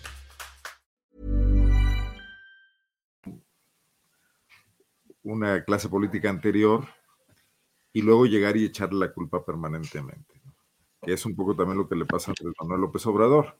Ya lo habíamos dicho aquí, eh, que, la mejor campaña de Claudia debía ser eh, la correcta administración de la responsabilidad política que adquirió. O sea, yo me imagino que para alguien que tiene vocación eh, política y vocación de servicio, ser el jefe de gobierno de la Ciudad de México es una, un logro tan importante como la presidencia de la República. Es la mayor concentración urbana, de capital, eh, la ventana de este país, el escaparate más grande, ¿no? Y, llevarlo por buen puerto, como ha sido en buena medida, eh, pues el capital político de la izquierda se ha acumulado mucho en, muchos aciertos de gobierno en la Ciudad de México. Creo que lo, a la larga es lo que les ha permitido tener la oportunidad de gobernar el país. Pues es deplorable no, no desperdiciarlo un poco por estas giras, eh, casi diría yo, foxistas, ¿no? de fin de semana, de andar recorriendo el país cuando si estás en la Ciudad de México, tu nombre será conocido sí o sí en todos los rincones del país. Entonces se acumulan las dos cosas. Puede que no tenga que ver, no tiene que ver, de hecho, que ella ha estado, haya estado fuera, no es un asunto directo, está delegado, eh, que también ahí hay una responsabilidad en la toma de decisiones. Yo creo que también hubo un gran desgaste en sostener a la señora Serranía ahí tanto tiempo, pero yo creo que se tiene que hacer cargo de ese tema Claudia Sheinbaum no creo que esto hunda sus aspiraciones, pero sí es una severísima llamada de atención. El sabotaje no tengo elementos eh, más que lo que ellos dicen, pero creo que incluso si fuese cierto, pues ¿dónde está la inteligencia policial del, gobierno de la 4T en la Ciudad de México y en el gobierno de la República, ¿no? Como para que tan fácilmente eh, pudieran colocarle esos cuatros y luego además, pues se me hace un pretexto muy diasordacista, ¿no? También tratar de ocultar con el velo de la conspiración problemas estructurales más profundos. ¡Sas! ¡Sas, Arnoldo! Muy bien. Em, te, digo, muy bien tu, comentario, gracias. Tomando en cuenta que estoy en el cubilete donde no hay metro ni por asomo. Sí, sí. Así es, así es. Eh, ¿Qué tienen ahí? ¿Un, un teleférico? ¿Qué tienen para, para ir a algún quieren, quieren hacer un teleférico para, para los peregrinos de Cristo Rey, pero es una inversión millonaria y no ha caminado por ningún lado, porque aparte el obispo quiere manejarlo él y bueno, hay una disputa ahí. O sea, ¿quiere manejarlo él? Manejarlo, sí, el, el propio arzobispo ahí, pásele, pásele, si hay lugar, si hay lugar. Temoris, ¿cómo ves el tema de, de veras el Metro de México ha sido un ejemplo, ha sido muy bueno, muy buen servicio, buen mantenimiento, buena conservación durante mucho tiempo. Temoris, tú que has viajado tanto, ¿cómo has visto el Metro de México en relación con otros metros de otros países? Por un lado, ¿y qué opinas pues del tema de lo que está sucediendo ahí y la figura de Claudia Sheinbaum? Bueno, el, el, metro tenía la ventaja de que era uno de los más modernos del mundo por mucho tiempo, ¿no? O sea, cuando tú ibas a Berlín o ibas a Londres o, ibas o veías el metro de Madrid, que, que todavía eh, pues están con, con, con, con eh, ruedas metálicas sobre rieles y que sonaban y que, y que todo eran unos chillidos este, espantosos, pues eh, tú, tú, decías, wow, qué, qué, gran ventaja tener un metro con estas ruedas neumáticas, con estas ruedas de, de, de, goma que tiene un transitar no solamente mucho más silencioso, sino más suave, eh, no, no, no, tan violento como, como aquellos. Pero eh, se deja, se deja sentir el, el, la vejez.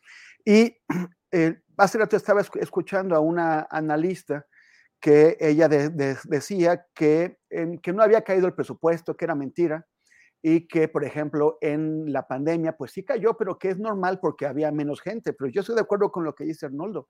Esa era una oportunidad para meterle, para, para, para, para meterle mano, precisamente porque, no, eh, porque la, operación diaria no, no, no, requería una inversión tan alta y, y, entonces se podía derivar parte de ese presupuesto a atender eh, pues la, la, la vejez del sistema.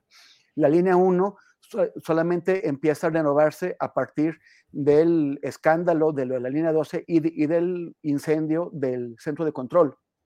Uh -huh. Pero, pero es, requiere muchísimo más que eso. O sea, la, la, para, para, sostener un sistema como este, realmente tienes que meterle a, a mantenimiento, a, a, renovación, muchísimo más dinero. Ahora, aquí estamos perdidos. O sea, eh, es como decisión de uno de una, una cuestión de fe, decir si hay sabotaje o no hay sabotaje, uh -huh. porque no tenemos los datos, porque todo lo que hay es lo que dicen unos, pero también las cosas que está dejando soltar el gobierno de la, de la, de la ciudad, que está, las piezas de información que van soltando sin afirmar, lo están llamando fenómenos atípicos o hechos atípicos, para no llamarlo sabotaje. Pero no, no lo llaman sabotaje porque no tienen los elementos para demostrarlo. Que agarren a una señora que aventó unas aspas de que son de plástico, por, por cierto, las de la lavadora, como las uh -huh. de cualquier lavadora, pues eso a, a, mí no me queda claro que esa señora tuviera la, la, intención de provocar algo. O sea, eso tiene que ser, falta por ser demostrado. Nadie, nadie sabe si hay sabotaje o no, excepto aquellos que, si es que lo hay, que lo, que lo, que lo hicieron. Pero nadie puede afirmar hay sabotaje, de la misma forma en que nadie puede afirmar no hay sabotaje. El, el, e, esto eventualmente yo creo que quedará claro cuando el gobierno o, o, la fiscalía diga, aquí tenemos los elementos que demuestran el sabotaje, o finalmente presenten eh, otra. Pero eso tiene que estar demo, demostrado y decir una cosa o la otra es irresponsable. Ahora, si lo está viendo, pues es que sí, sí estamos viviendo un enrarecimiento del ambiente político y en general de la, del ambiente en la vida del país. Uh -huh. Un enrarecimiento que tiene que ver con una, una sucesión presidencial adelantada que el presidente decidió adelantar, con una competencia que cada vez se está poniendo más fiera adentro de Morena, pero también con una oposición que cada vez está más soliviantada y que al mismo tiempo no logra constituir una alternativa creíble.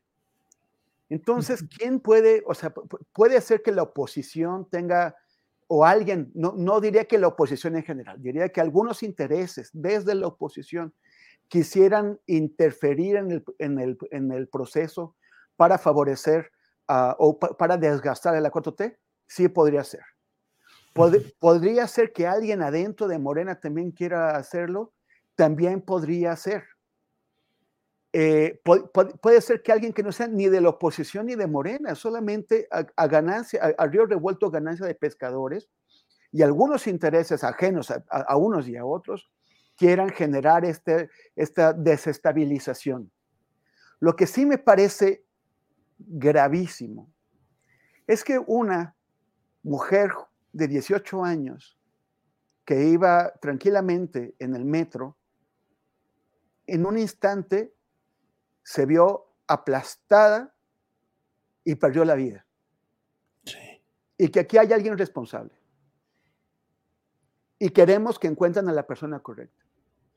Si es un pro, pro, pro, problema de negligencia, tiene que haber responsabilidades porque no se vale.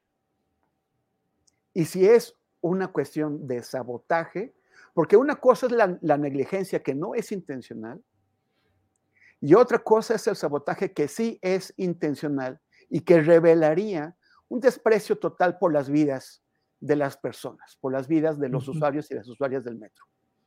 A mí lo de, lo de, lo de Yaretsi me, me parece escandaloso, me entristece mucho, me horroriza. Y sí necesitamos que la Fiscalía de la Ciudad de México encuentre a la persona o las personas responsables de esa muerte y también para, para evitar que haya más. Bien, Temoris. Eh, maestro Arturo Rodríguez, no sé si continúa usted eh, con estas uh, interpretaciones políticas sobre la Ciudad de México que ya han dado Arnoldo Cuellar y Temoris, o empieza usted con su cátedra magistral sobre Coahuila, que estamos aquí todos pendientes de a ver qué nos va a decir. ¿Qué prefiere? ¿Hablar ahorita de la Ciudad de México, Claudia, el metro? ¿Eh? Hablar ahorita o callar para siempre. Sí, o le quieres entrar directo ya a lo de Coahuila, no, que estamos todos ansiosos por saber. Mira, yo nada más creo que pues es, es, muy claro, tanto con Arnoldo como con Temoris, la posición eh, por demás eh, coincidente de mi parte en el sentido de que no hay elementos eh, para decir que, fue, que son accidentes, para decir que fue un sabotaje. sin embargo, me parece que es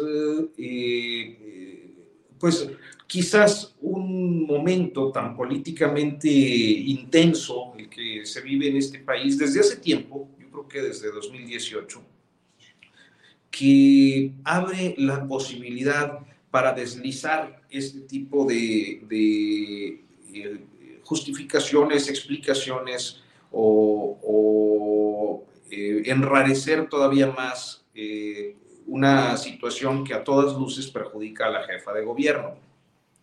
Dicho esto, es decir, eh, dicho lo que eh, yo considero es un, una especulación que se ha deslizado desde los ámbitos gubernamentales, eh, creo que vale la pena observar que en diferentes oportunidades sí se han presentado casos de sabotaje en trenes, particularmente durante el periodo 71-72, eh, gobierno de Echeverría, eh, no en el metro, pero sí en, ferrocarriles nacionales, se dio una cadena de sabotajes significativo. Hubo un caso en, en, Oaxaca que fue, no en la ciudad, sino en, en alguna comunidad de Oaxaca que fue eh, base importante del vallejismo. Eh, creo que el nombre de la localidad es Nicolás Romero, Oaxaca.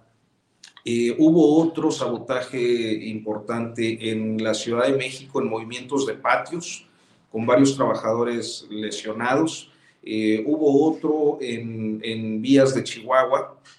Y finalmente, pues el, el, episodio tremendo del 5 de octubre de 1972 del trenazo de Puente Moreno.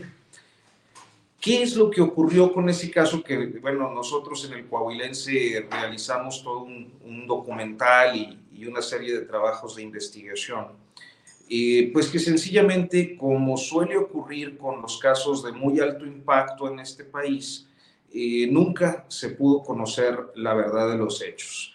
Eh, y la verdad de los hechos, pues, exponía o planteaba diferentes líneas de investigación. Estoy hablando del accidente del 72, donde oficialmente murieron unas 300 personas, extraoficialmente, pues, se estima que pudo haber sido o superado el millar en un accidente, en un descarrilamiento de un, de un tren, el tren peregrino le decían, porque venía de la festividad religiosa de, de, Real de 14 San Luis Potosí hacia Saltillo y Monterrey, que es donde pues radican muchos peregrinos de este, de este culto, de esta tradición o fiesta religiosa. Este, y, y creo que era eh, una, es decir, creo que es válido observar que entre esas líneas de investigación pues estaba el sabotaje de un sindicato charro que estaba inconforme con la Dirección General de Ferrocarriles Nacionales de México, eh, pero también con un propósito político del momento que era responsabilizar de estos accidentes a los grupos vallejistas, a los grupos eh, pues de izquierda dentro del sindicato, porque eh, a finales del 71, durante este momento de, en el 71, durante este momento de las amnistías echeverristas, cuando salen de la cárcel los muchachos del, del 68, eh, le dan también amnistía a Demetrio Vallejo, a Valentín Campa, pero Valentín Campa se desmoviliza y trata de articular un proceso más uh, político que, que, de lucha sindical, mientras que Demetrio Vallejo empieza a recorrer el país tratando de reorganizar el movimiento ferrocarrilero pues, de, de eh, orientación eh, izquierdista o, o, como parte de uno de los trabajos del Partido Comunista. Pues, y, y bueno, pues llega el accidente del 72 y lo que ocurre es que se tapa todo Sí. entonces ya no supimos, pero mm, a mí me ha llamado mucho la atención tener tan fresco este episodio de, de nuestra historia que cumplió 50 años el, el pasado 5 de octubre, porque eh, las líneas de investigación o las hipótesis eran las mismas. Falta de presupuesto y trenes viejos era, era una de las comunes. Eh, impericia o eh, inclusive la más difundida fue que los eh, conductores, maquinista, garrotero, etcétera, iban en estado de ebriedad este, y, traían ahí una fiesta con, con trabajadoras sexuales en, en la máquina. Eh, y tercero, el sabotaje. O sea, son estas líneas que nunca se agotaron. El gobierno echeverrista tapó todo, inclusive documentamos que hay cajas perdidas en el Archivo General de la Nación sobre estos, sobre este episodio y sobre otros episodios que antecedieron el, el caso de Puente Moreno, este, y que a final de cuentas lo traigo a cuento porque me parece que una de las cosas eh, en las que uno tiene que ser muy insistente desde el planteamiento periodístico como también desde la posición ciudadana que está observando un asunto tan importante, es que las cosas no pueden quedar nada más así, entre hipótesis, eh, eh, teorías de conspiración, deslices informativos y, ocultamiento. O sea, aquí es fundamental que se llegue a la verdad y si fue un sabotaje, pues hay que llegar a los responsables porque eh, habremos de entrar en otra discusión sobre las terminologías jurídicas, eh, pero este sabotaje concretamente de la línea 3 nos llevaría a pensar casi en un acto de terrorismo, ¿no? Eh, si hay una conducta persistente de sabotajes que ponen en riesgo o cobran más vidas humanas, pues estaríamos ante un acto de terrorismo interno aparentemente, eh, que sería eh, eh, pues quizás uno de los episodios más oscuros sí, de la política de los últimos años. Y por otra parte, si no es eso, pues que se asuman las responsabilidades políticas administrativas que haya en el asunto. Bien, Arturo. Eh, Arnoldo Cuellar, arranca hoy de manera presencial el juicio a García Luna. ¿Qué te llama la atención de lo que se está viendo y hablando ahí? Hay mucho la eh, percepción de que podrían darse datos, declaraciones que podrían incriminar o señalar negativamente tanto a Vicente Fox como a Felipe Calderón. ¿Qué opinas de lo que va sucediendo hasta estos momentos? Que apenas está la definición del jurado y todo, pero las expectativas que se tienen respecto a este juicio contra García Luna. Arnoldo. Creo que son muy altas las expectativas para lo que finalmente terminará pasando. Y el antecedente pues, es el juicio del, del Chapo, ¿no? Incluso las versiones de algunos de los testigos, que se presume que son testigos protegidos, algunos de ellos eh, connotados narcotraficantes, en su momento también extraditados, pues por, ese mismo hecho van a ser eh, pues, eh, cuestionadas, ¿no? a mí el primer asunto que me incomoda es que como país no tengamos la capacidad para procesar aquí a nuestros propios delincuentes. Y que sean los americanos con su lógica política de, de, control de daños y de control de territorios y de administración también del problema del narcotráfico, quienes decidan cuándo sí y cuándo no eh, se llevan a los, a los criminales que originalmente fueron sus socios y aliados para hacerlos pasar por sus cortes o para tener más información, ¿no? Y, no lo digo solo por García Luna, eh, en el mismo caso de Lozoya o antes de Rosario Robles, queda en evidencia la incapacidad del sistema eh, penal mexicano para, para, luchar contra la corrupción, ¿no? Para, ante, recordemos que Rosario Robles es detenida por un trabajo periodístico que la, que exhibe, no por una investigación eh, hecha por digo, estaba todo entregado ahí ya para que se revisaran esas cosas y fueron incapaces de, llegar a probar que cometió algún delito. Entonces en este país se puede robar impunemente sabiendo tú que nunca va a haber manera de que te lo comprueben, porque o entre sandeces legales o entre este encubrimiento de yo no firmé nada, aunque todo el mundo sabe quién dio las órdenes, pues es imposible avanzar más allá y en ese sentido la corrupción va a seguir siendo el cáncer permanente contra el que además la 4T ha podido nada, nada, escasamente nada.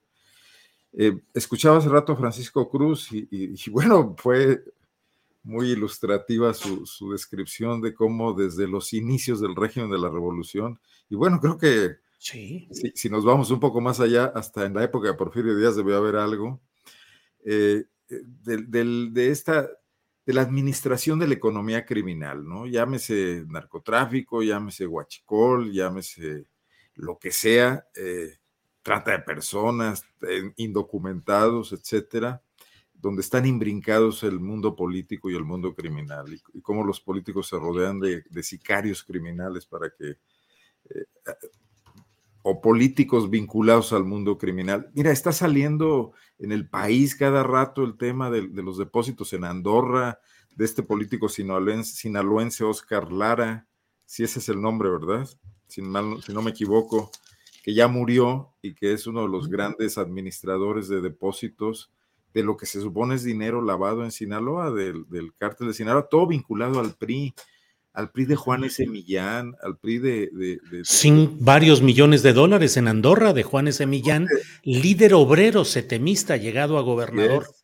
Y los siguientes gobernadores, que luego resultaron además... Eh, empresarios futbolísticos con los Dorados de Sinaloa y que luego también estuvieron vinculados al tema inmobiliario con este personaje compadre de Peña Nieto de la empresa que quebró y que dejó eh, Tato de Nicolás, ¿no? O sea, todo un mundo ahí. Pues esa es la normalidad del país. O sea, García Luna es uno más de esa situación y lo tienen que ir a enjuiciar los americanos en una corte de Brooklyn. Eh, bien ahí de periodistas mexicanos esperando las grandes revelaciones yo no creo que vaya a haber grandes revelaciones, no, no creo que vaya a salir a relucir Calderón y que además en caso de que salieran no va a servir de mucho porque no nos van a pasar la información para que aquí lo procesen. No veo a Gertz Manero, del que por cierto, si alguien tiene noticias, Sí, desaparecido político. Totalmente, ¿no? Entonces, eso es, no deja de ser un espectáculo mediático casi al nivel de los escandalitos de la realeza británica, creo que con un poco menos de caché, pero, que se queda todo ahí en el papel, ¿no? Sí. Bien, quizás vendrá después a, descifrar algunas de estas cosas o a develarlas, pero no el juicio, ¿no? Temoris, estamos pues para la patada. En Estados Unidos tienen que estar develando nuestros secretos y nuestros eh, actos de gran corrupción. Y acá pues no sé cuál sea tu opinión, pero pareciera que no, no, no ha habido ni peces gordos ni peces chiquitos, sino mucho zancocheadero, mucho, mucho quemor aparente, pero nada de fondo. Temoris, ¿qué opinas? Pues que, lo que ya hemos comentado antes, Alejandro Gers Manero está muy ocupado en utilizar la Fiscalía General de la República para sus vendetas, para sus temas personales, para, para colarse en el Sistema Nacional de Investigadores, para meter ancianas a la cárcel. Y, eh, y, fuera de eso, le estaba comentando hace rato a una investigadora que me, británica que me, que me entrevistó, es que no tiene un solo éxito, o sea, no, no, no, no ha hecho nada. Pero es que me, quedé pensando en el tema anterior, porque, bueno, na, nada más eh, aclararle a la gente que dice que, que, que, no, que no conocemos el metro, pues yo uso diario el metro y el metrobús, nada más. Uh -huh que queden anotados. Entonces, por lo mismo sé lo que pasa con las escaleras eléctricas, con los torniquetes y, y, con todos los otros problemas que hay ahí. Este, pero bueno, el, ay, es que se me, se me, se me, fue, se me fue el avión, pero ah, el, el, tema es el Estado mexicano, o sea, lo que, lo que demostró el lo caso. Que se te fue es el metro, Temoris. Sí, sí, claro, sí. Estamos hablando de Guillermo, de Memo Ochoa y los goles que le metieron, para cambiar un poquito el escenario. Ah, bueno. No, el, el, lo, que, lo que demuestra el caso Ciro Gómez Leiva y la velocidad con la que detuvieron a los primeros 11 integrantes de la, de la, de la banda que atentó contra él y luego al tirador que lo fueron a hallar hasta un pueblo de Michoacán. Es que el Estado mexicano, o, al menos en la Ciudad de México, cuando quiere puede. Tiene recursos y los puede desplegar extensivamente para llegar a detener a quienes, a, a quien, a quien del Estado quiera. El, estoy viendo gente que, que, dice, aquí que está escribiendo en el chat, que bueno, si no ven los incidentes, no sé qué, y no concluyen que hay un sabotaje, entonces no quieren ver o están seguramente con la mafia del poder. Es que así no se hacen las cosas, así no se llegan a las conclusiones, suponiendo cositas y, juntándolas nada más porque sí. Si hay sabotaje la Fiscalía de la Ciudad de México lo podrá demostrar porque tiene los recursos y porque le interesa. Porque también encontraron a los, a los, a los atacantes de Gómez Leiva porque les interesaba encontrarlos. Y ahora les interesa demostrar el sabotaje. Si lo demuestran, que hace falta, si existe, tienen que demostrarlo. Y es en, en, en interés de, todos. Pero estar sospechando, especulando, inventando conexiones, eso, perdón, es, no es para, para, para, para espacios donde se quiere ser serio, serios, donde queremos ser serios en el, en, el, en, el, el, análisis. El Estado, la Ciudad de México, tiene los recursos para encontrarlos, que los encuentren y que lo demuestren. Eso, eso por un lado. Ahora, el caso de Genaro Gar García Luna, eh, pues, pues deben estar temblando muchos. Eh, no solamente Calderón, y, y, Fox, yo creo que él, pues es, él vive en otro planeta, entonces le da igual. Pero, pero, pero Calderón, pues muy, muy prudentemente este, fue invitado a España, ¿no? Y escapó. Parece que España e Israel ya son los, los, los refugios favoritos para nuestros criminales. Sí. Este, los que son presidentes se van a España y los que no son presidentes se van a Israel, que está más lejos. Sí. Pero, pero, o sea, finalmente están ahí, pero sí, sí, sí queremos saber, o sea, conocer todos los cómplices, no solamente a Calderón. O sea, toda la gente que ha estado involucrada a eso, y es destapar una olla llena de, de, de ratas. Es que si, si empieza, o sea, el, el, el pacto de, de, impunidad del cual Alejandro Gers Manero es gran defensor, el pacto de impunidad funciona no agarrando a nadie, porque si empiezas a agarrar gente, tiras de los hilos y llegas a otros. Por eso también invirtieron tantos recursos del Estado mexicano y todo su prestigio en ocultar o, o, en, o en, fabricar una, una, verdad alterna de qué es lo que pasó en Ayotzinapa.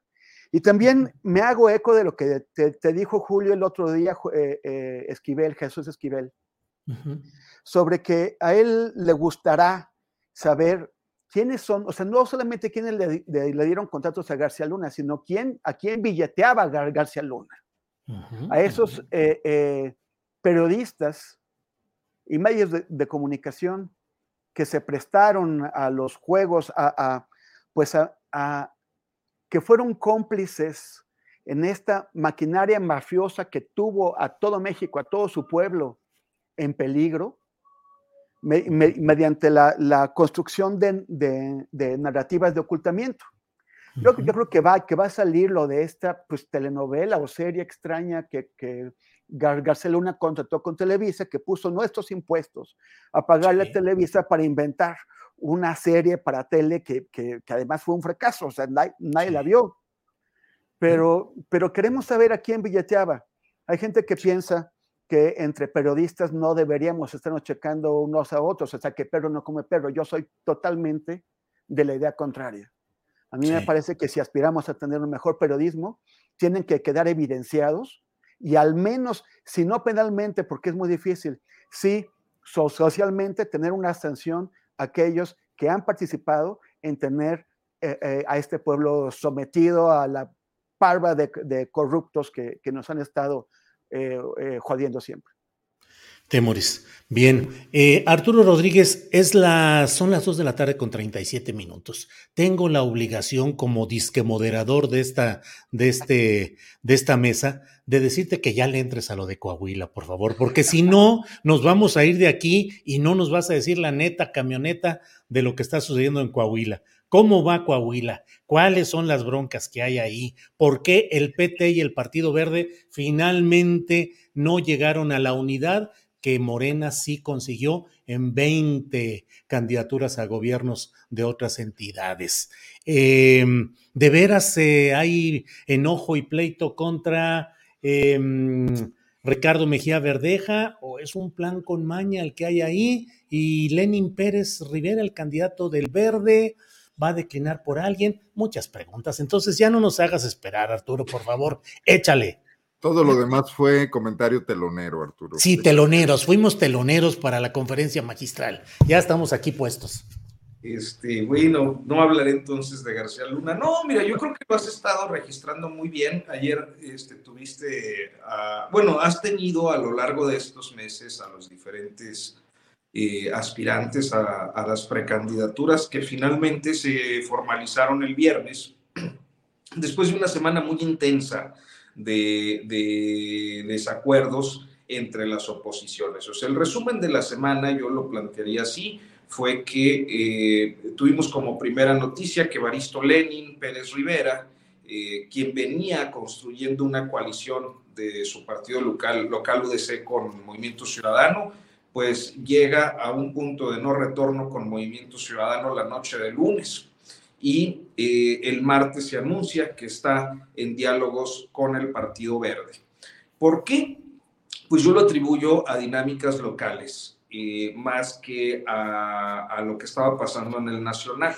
Este, porque eh, fundamentalmente el Verde desde diciembre había dicho que se iba solo por Estado de México y Coahuila y al último, me parece que eh, las posibilidades amplias de ganar el Estado de México, pues llevan a, Mario Delgado a, amarrar Estado de México, también bajo una dinámica local intensa, y este, pues ni modo, dejar que Coahuila se arregle entre el PT y el Partido Verde, que no llegan a un acuerdo, se consolida la coalición con, con Unidad Democrática de Coahuila, que para quienes no lo sepan, pues es un partido importante en la medida en la que suele ser cuarta fuerza electoral. O sea, olvidémonos del PRD, olvidémonos de, de, PT, de Verde, eh, inclusive de Movimiento Ciudadano. Eh, la Unidad Democrática de Coahuila suele tener una base de votantes que anda por ahí eh, de unos 30 a 40 mil votantes lo que le permite conservar algunos municipios o gobernar algunos municipios, digamos, de, tamaño medio, eh, importantes pues para un proceso electoral como lo es la fronteriza Ciudad Acuña y eh, en esta ocasión el municipio de Musquis en la región carbonífera, pero que eventualmente tiene una presencia importante para gobernar algunos otros municipios como Nueva Rosita, San Juan de Sabinas o Sabinas, eh, entre otros. Entonces... Oye Arturo, pero todo esto termina favoreciendo al PRI y al moreirismo. Pues mira, yo no lo, yo, es que es, eh, a ver, Eh, yo creo que Ricardo Mejía ha sido muy eficaz en construir esta idea del, del moreirismo como el actor dominante eh, que está en todo.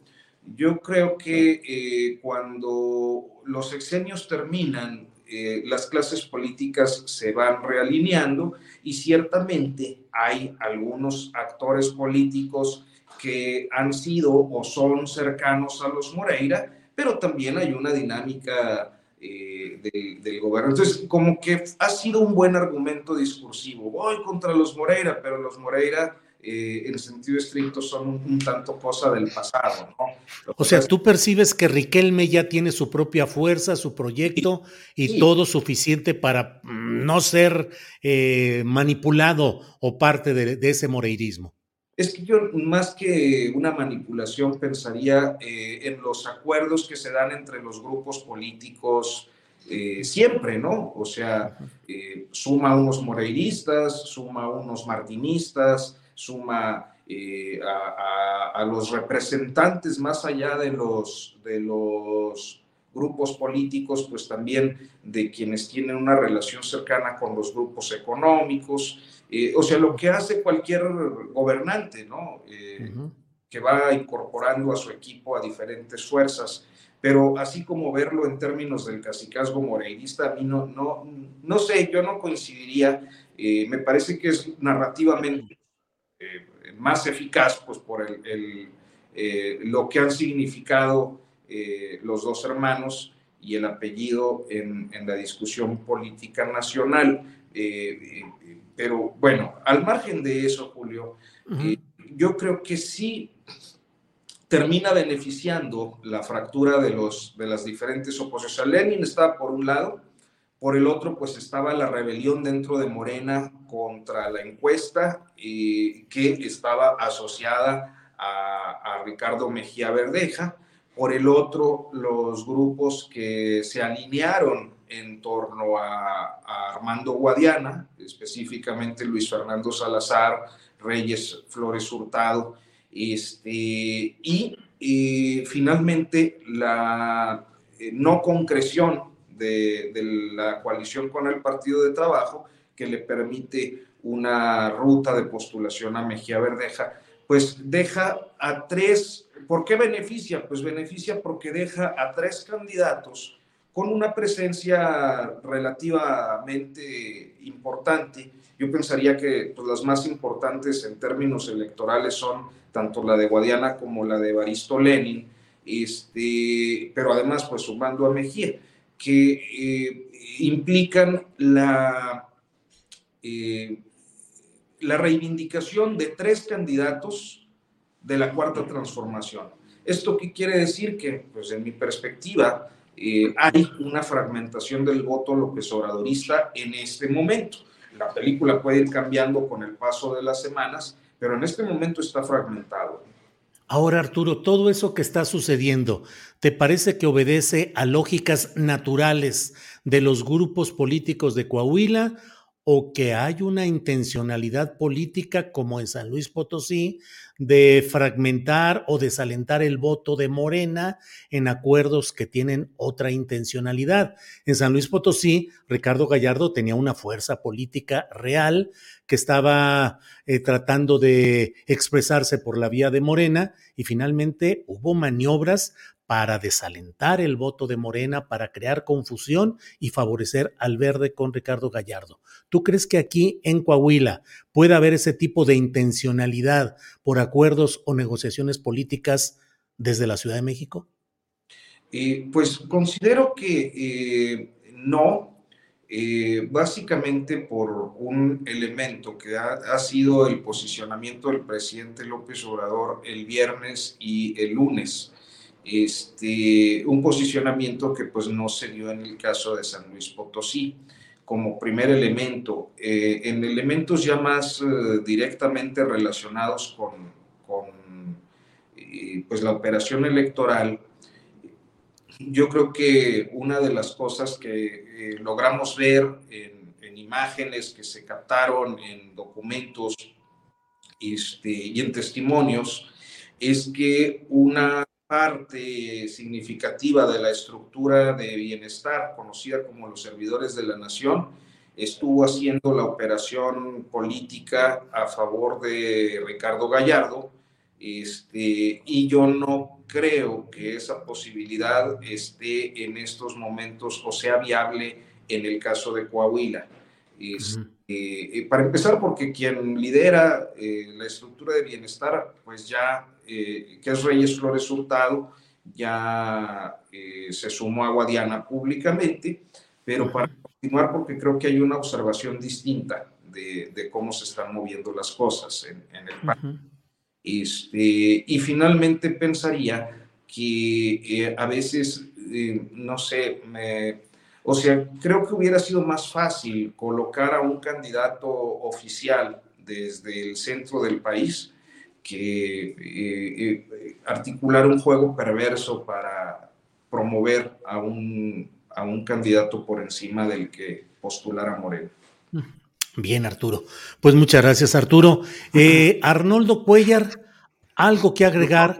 Arturo tenía ganas de opinar de García Luna y y, lo, coartamos, lo censuramos, a ver si no renuncia como en otras ocasiones que ha sucedido que diga Arturo, me limitaron mi derecho de expresión. en la siguiente ronda, ¿no, Arturo? Este, si es que alcanzamos, son las 2 de la tarde con 47 minutos. Eh, sobre el tema de, lo que quieras, Arnoldo Cuellar, del Estado de México, del nombramiento. De Coahuila. De Coahuila, adelante. Pero no, digo, sin conocer tan a profundidad eh, como lo muy bien lo tiene ubicado Arturo el tema, lo, que se ve desde, desde, el centro del país, ¿no?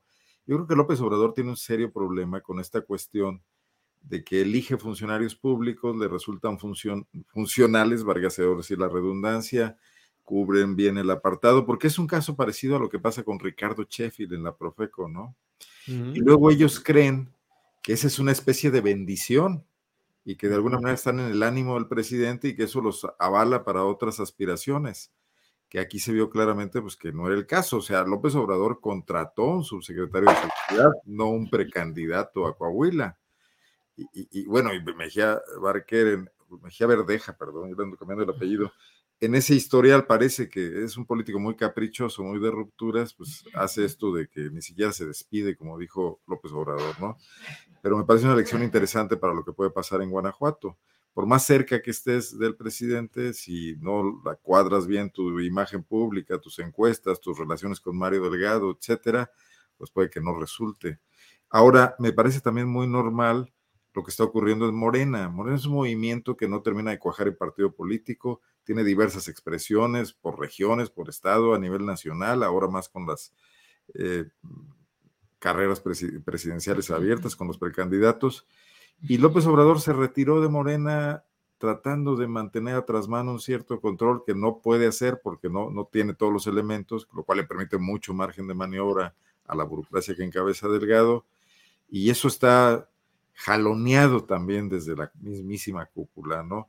Entonces yo sí veo que esto también presenta un antecedente importante para lo que pueda pasar en la, en la sucesión del gobierno federal. Mm. Bien, Arnoldo.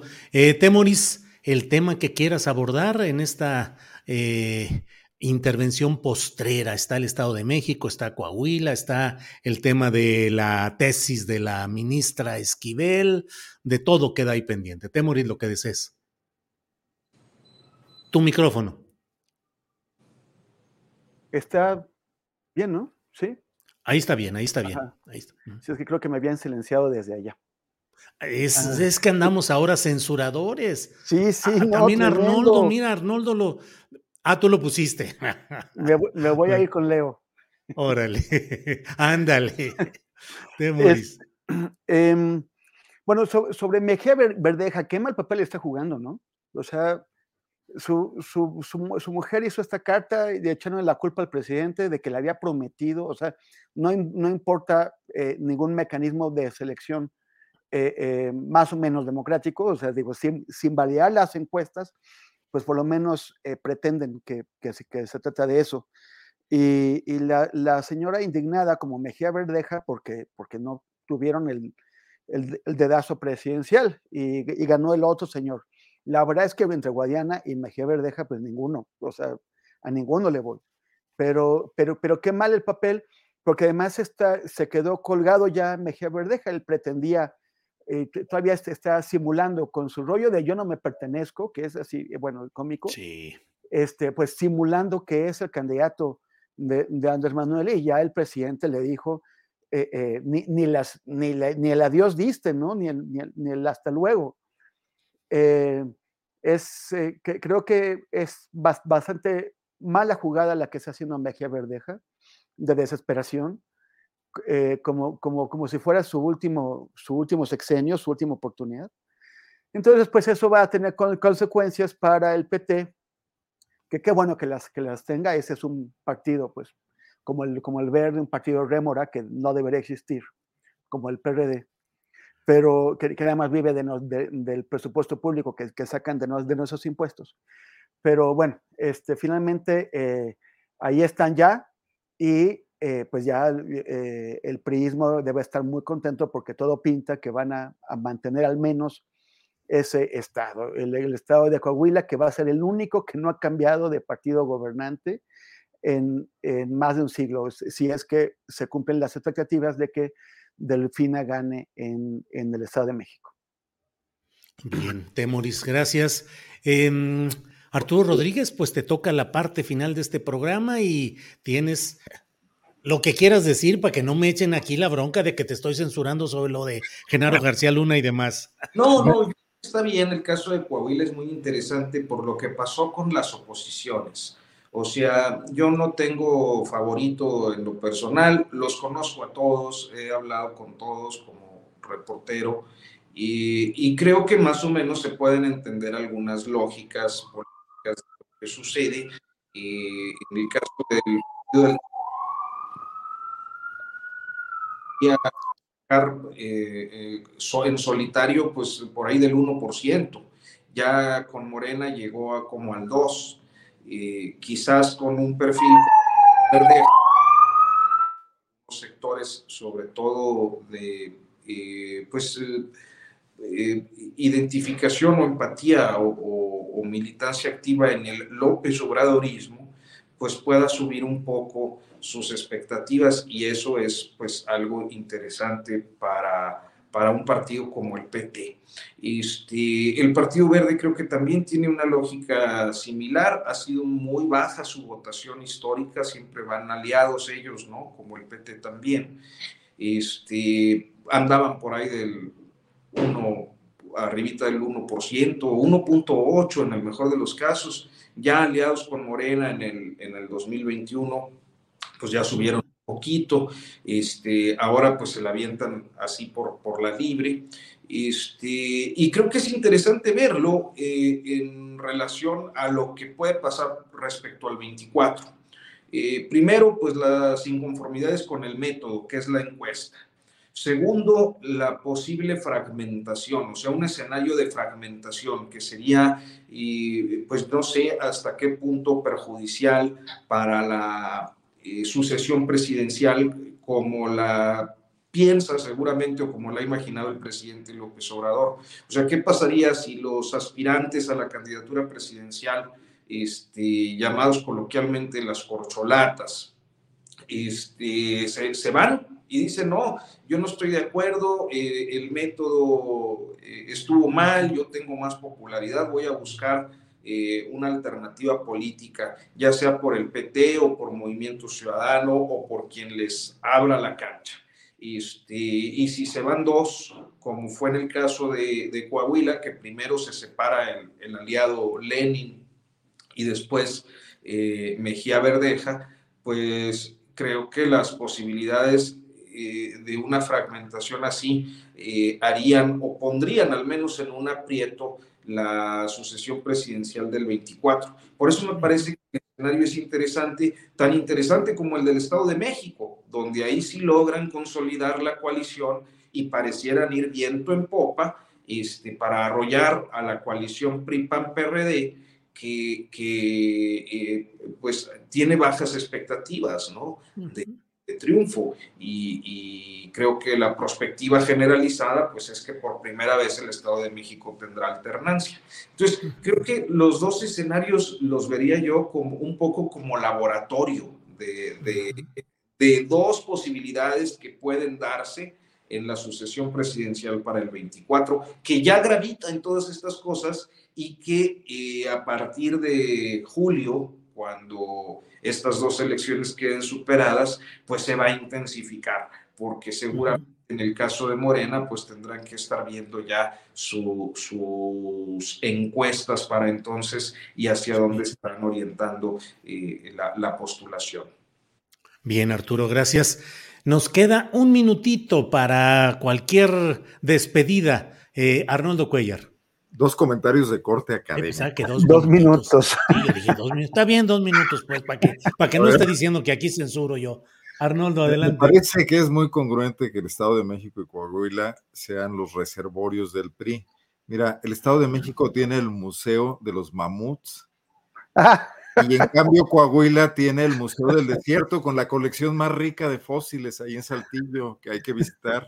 Entonces, es, es, exactamente. Entonces, bueno, pues... Arturo, ahí. ¿se la puedes revirar a, a, Arnoldo diciéndole que hay las momias en Guanajuato, lo cual podría, podría también...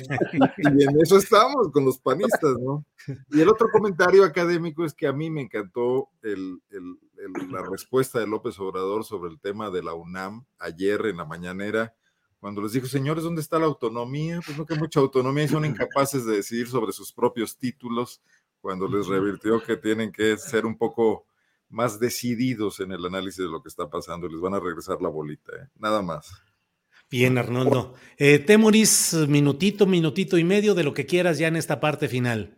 Bueno, sí, nada más sobre, sobre, lo que dice Arnoldo. Sí, la UNAM, la UNAM decepcionó ter, ter, terriblemente, ¿no? O sea, es, no, es, no es capaz de, de, de decidir de, sobre fraudes adentro de su sistema, de, de sus propios títulos académicos. O sea, es que no es la Universidad Panamericana que puede dejar pasar lo de, de Peña Nieto y, la, la, y igual. Es la institución académica más importante del país, la cara del país en términos culturales y, académicos, y que, y, que no, y que no sean capaces de, de resolver, eh, bueno, deja muy, mucho que desear. Pero lo otro que quería comentar es que hice, hoy, hoy publico un reportajito sobre un informe de la ONU, que son buenas noticias para variar, buenas uh -huh. noticias, que es que eh, ya eh, lo, los esfuerzos de la humanidad, de, de todos los países, por, eh, por, por acabar con, con, con, los agujeros en el ozono, se están, o sea, estamos a punto de recuperar la capa de, de, ozono y con eso pues también de salvar el pellejo, literalmente. Eh, y, este, este éxito pues debería alentar eh, a, los, países que no se acaban de comprometer de la, de, la, manera en que hace falta con la lucha para contener o para moderar el cambio climático. sí se puede, y, lo de la capa de ozono, en lo que por cierto tuvo un papel crucial un gran mexicano, el único premio Nobel que, que, que tenemos en el área de ciencias, Mario Molina, ya, ya, fallecido, él y su, y su colega recibieron el premio Nobel por, su investigación, por sus investigaciones sobre eh, la, la, capa de ozono. Ellos fueron los que en, encontraron los datos que permitieron que la humanidad se pusiera de acuerdo para acabar con, con, las sustancias, con los clorofluorocarbonados que, lo, que, la, que la dañaban. Entonces, pues hay que, hay que aplaudir este triunfo de todas y de todos y tomarlo como, como ejemplo. O sea, sí se puede. Y gracias, por cierto. Bien, Temoris. Bien, Arturo Rodríguez, eh, la parte final, minutito, minutito y medio, por favor. No, pues ya después de una cosa tan trascendental como el futuro de la humanidad, ya que puede decir uno. Pues es, algo, digo. Lo único que podría decir. Arnoldo, tú. Ya, ¿a quién le importa Coahuila, dice Arturo? No, pues ya. Este, no, lo único es que, pues, tomando la palabra de, Arnoldo, tomándole la palabra, pues hagamos un encuentro eh, convocado en el, por el Coahuilense en el Museo del Desierto, hacemos ahí una transmisión de la mesa astillada o lo que Julio nos indique y luego nos vamos a hacer otra al Museo del Mamut allá este, convocada por Arnoldo Cuellar. Ah, no, pero ese está en, en el Estado de México. En el AIFA. Sí, en el AIFA. Entonces podríamos hacer el, el del AIFA ahí convocado por Astillero y, y uno ahí en el, las momias de Guanajuato o algún lugar ahí que esté bien Arnoldo y este y, y, así aprovechamos para hacer turismo. Bueno, pues, seguidos de una carne asada en, en, Coahuilense. Yo, ya, yo, ya, yo, ya, fui al Museo del Mamut que está en el AIFA y sí está bien chido, sí está bien bueno. Tienen no solamente eh, los, los restos de mamuts y de otros eh, eh, animales, sino una reproducción de la, del ambiente que había antes de que lo echáramos a perder en el Valle de México y sí está bien, bien lindo. La bronca es que dicen que está junto al IFA y no está junto al IFA, está dentro de la zona militar. Se puede llegar, pero no es así como que uno, uno va caminando. Diez minutos de transporte, algo así, ¿no? Sí, sí, pero está muy bueno, está, sí, sí, está sub, Debería haber una sala especial para Fidel Velázquez, ¿eh? yo me he quejado de eso. bueno, pues para, pues para todo el, grupo Tlacomulco, ¿no? Tendrían que estar ahí. Pues sí, imagínate. Pero Fidel se cuece aparte. Bueno, pues muchas gracias a los tres, gracias por esta ocasión y espero que nos veamos el próximo martes. Por hoy, gracias Arnoldo, gracias Temoris, gracias Arturo. Gracias, gracias y síganos en redes sociales. Así es. Gracias a todos. Hasta luego. Bien, son las 3 de la tarde con dos minutos, 3 de la tarde con dos minutos y regresamos con Adriana Buentello. Adriana, ya estamos de regreso luego de hablar de todos estos temas de política, de mamuts y de no sé cuántas cosas, Adriana. Julio, pues ¿quién crees que reapareció en este primer día del juicio o en este inicio del juicio contra García Luna, Julio? Felipe Calderón se asomó ahí para defender a García Luna. No, hombre. Vicente Fox salió ya. A esos personajes siempre se les va el internet. Chihuahua. Entonces, ¿quién? Javier Duarte. En su cuenta de Twitter ya sabemos que de pronto también, pues alguien, alguien es quien publica en, en su cuenta oficial. Pues fíjate lo que dice Julio, existe un dato que al parecer a la opinión pública y al gobierno se les olvidó. Miguel Ángel Yunes ha sido coordinador del órgano desconcentrado de prisiones federales, subsecretario de Seguridad Pública Federal y secretario ejecutivo del Sistema Nacional de Seguridad Pública. Cargos en donde construyó una cercanísima relación con Genaro García Luna, una vez en el gobierno de Felipe Calderón, siendo compañeros de gabinete, no obstante que era director del ISTE, Yunes siempre se ha visto a sí mismo como un policía, esa relación continuó fortaleciéndose al grado de que ya ambos en su supuesto retiro en Miami seguían reuniéndose frecuentemente. Estoy seguro que son socios y cómplices. Existen hechos como la fuga del Chapo de la prisión federal de Puente Grande, donde un esbirro de Yunes era su director, que esto se confirma de ahí que el Departamento de Justicia del gobierno estadounidense se encuentra realizando una investigación a Miguel Ángel Yunes y por lo pronto ya se le canceló su visa para poder entrar a ese país, motivo por el cual se encuentra en España actualmente. Así que bueno, supuestamente aquí Javier Duarte, el exgobernador de Veracruz, Julio, dando información sobre este personaje. Hombre, me recuerda aquella película que se llama Mira quién habla, y no por los personajes, que si no me equivoco eran John Travolta y Bruce Willis, sino por el título Mira quién habla, Javier Duarte de Ochoa, responsable de una serie de circunstancias terribles y nefastas para el estado de Veracruz y para el país en general, y bueno, denunciando, pues son los pleitos políticos que se traen entre ellos. Habrá que, tiene razón en varias de las cosas que dice Duarte de Ochoa. A veces decimos las cosas son como son, las diga quien las diga. Y bueno, pues tiene, tiene desde luego una memoria política activa Javier Duarte de Ochoa y bueno, Miguel Ángel Yunes es uno de los personajes calladitos, silenciosos que han estado por ahí, pero que tiene también mucho que ver con todos estos temas. Así es que mira por dónde vino a brincar y mira quién habla, Diana Buentello. Así es, Julio, vamos a darle seguimiento pues a todas las reacciones que van a surgir, sobre todo a partir de este primer día en este juicio contra Genaro García Luna. Julio, y en la conferencia mañanera hay un tema que empieza también a surtir, digamos, una serie de reacciones en las redes sociales, sobre todo. Hoy López Obrador criticó al Tribunal Electoral justamente por la sanción contra estos personajes amlitos. ¿Te acuerdas? Este personaje que además eh, caricaturizado del presidente López Obrador, eh, pues que todos conocemos principalmente porque fue el Monero Hernández quien tiene la, pues, la patente, ¿no? La, la versión original y que se habría popularizado hace muchísimos años. Bueno, la sala regional especializada Julio determinó sancionar a Morena por esta imagen y pues eh, vamos a escuchar qué fue lo que dijo hoy el presidente sobre esto. Es, ahora sí que, de caricatura. Tribunal Electoral prohibiendo los muñequitos de ya saben quién. ¿No tienes ahí los muñequitos?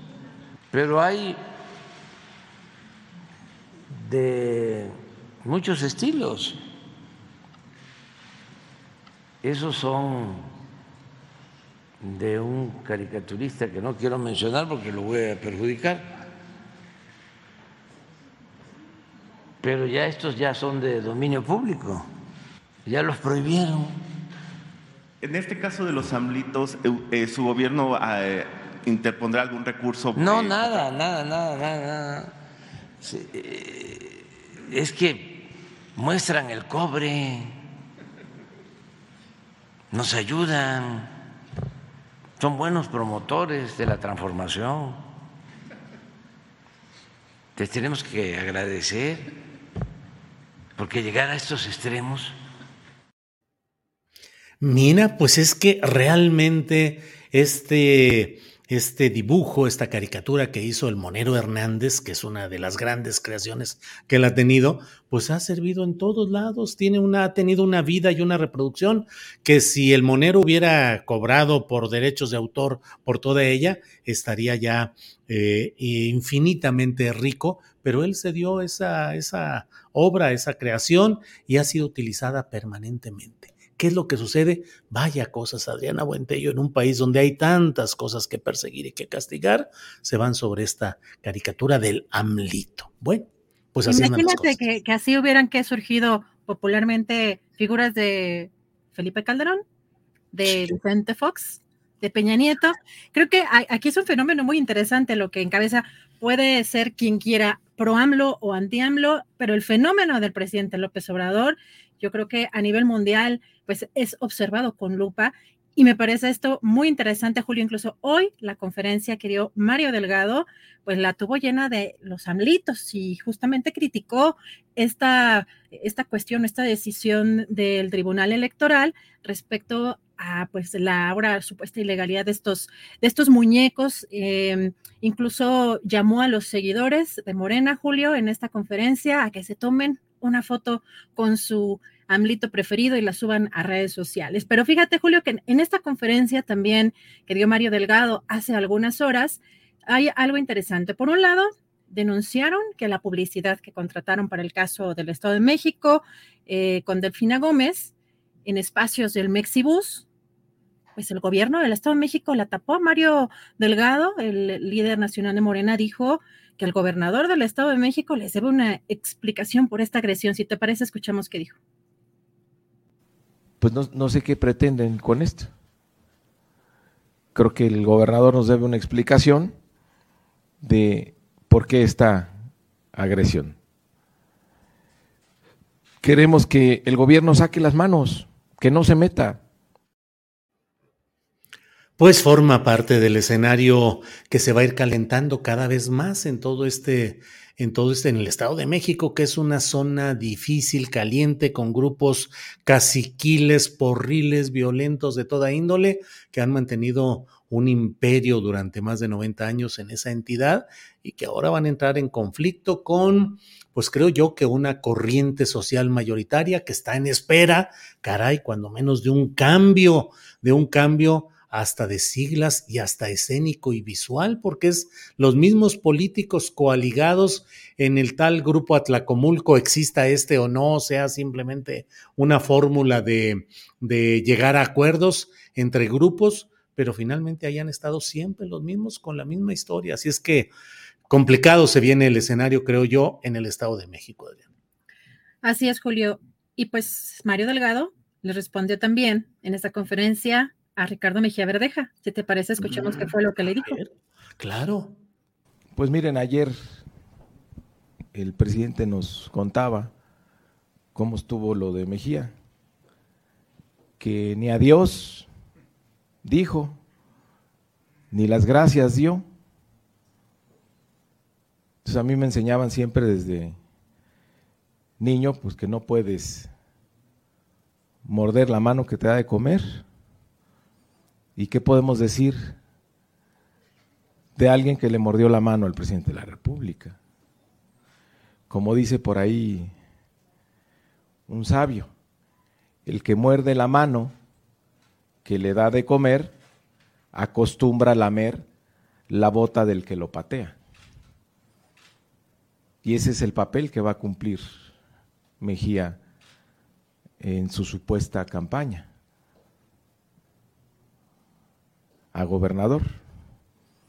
Todas las acusaciones que lance en contra de Morena, de su servidor, del senador Guadiana, pues es, le está lamiendo las botas a los Moreira que dice combatir y a Riquelme.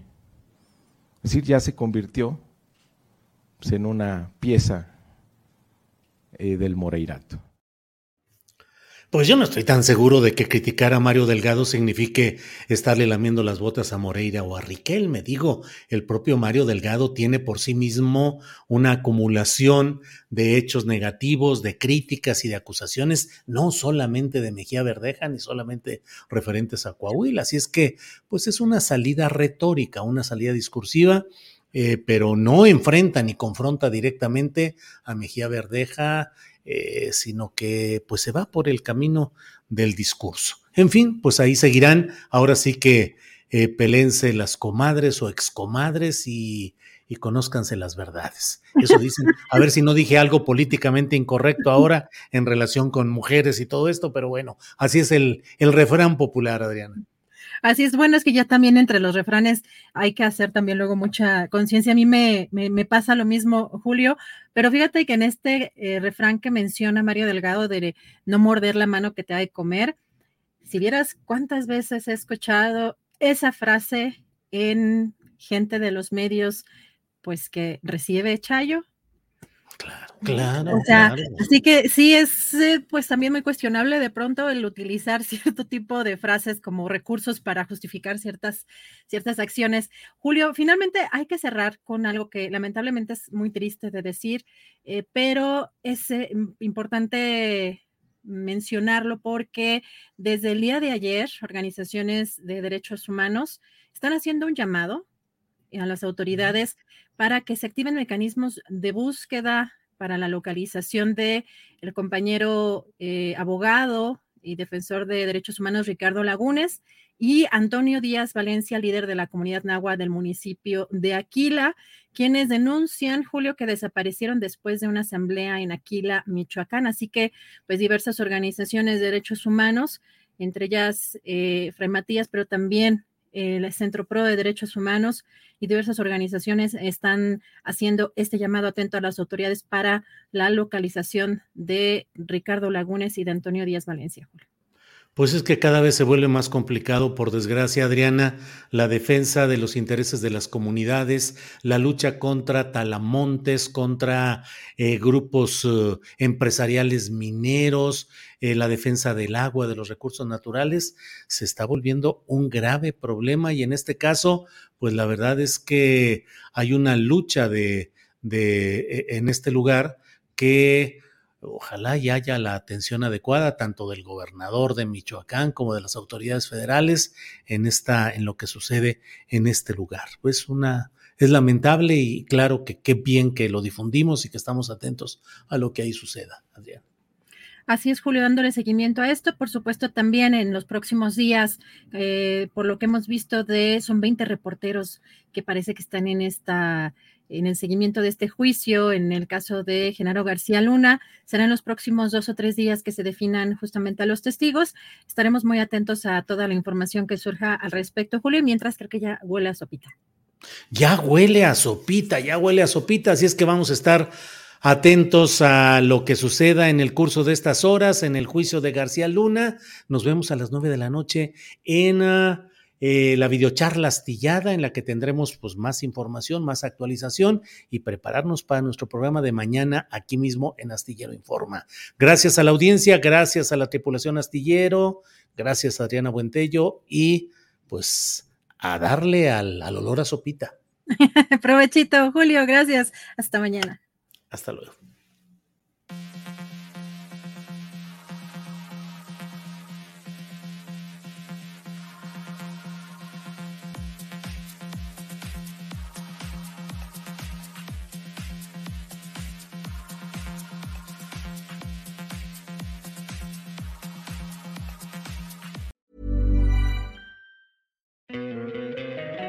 Encantaría tener 100 dólares extra en tu bolsillo?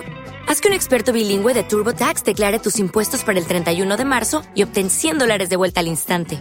Porque no importa cuáles hayan sido tus logros del año pasado, TurboTax hace que cuenten. Obtén 100 dólares de vuelta y tus impuestos con 100% de precisión, solo con Intuit TurboTax. Debes declarar para el 31 de marzo. Crédito solo aplicable al costo de la presentación federal con TurboTax Full Service. Oferta sujeta a cambios o cancelación en cualquier momento. ACAST powers the world's best podcasts. Here's a show that we recommend. Hi, I'm Una Chaplin, and I'm the host of a new podcast called Hollywood Exiles. It tells the story of how my grandfather, Charlie Chaplin, and many others were caught up in a campaign to root out communism in Hollywood. It's a story of glamour and scandal and political intrigue and a battle for the soul of a nation. Hollywood Exiles from CBC Podcasts and the BBC World Service. Find it wherever you get your podcasts. ACAST helps creators launch, grow, and monetize their podcasts everywhere. ACAST.com. Para que te enteres del próximo noticiero, suscríbete y dale follow en Apple, Spotify, Amazon Music, Google o donde sea que escuches podcast. Te invitamos a visitar nuestra página julioastillero.com.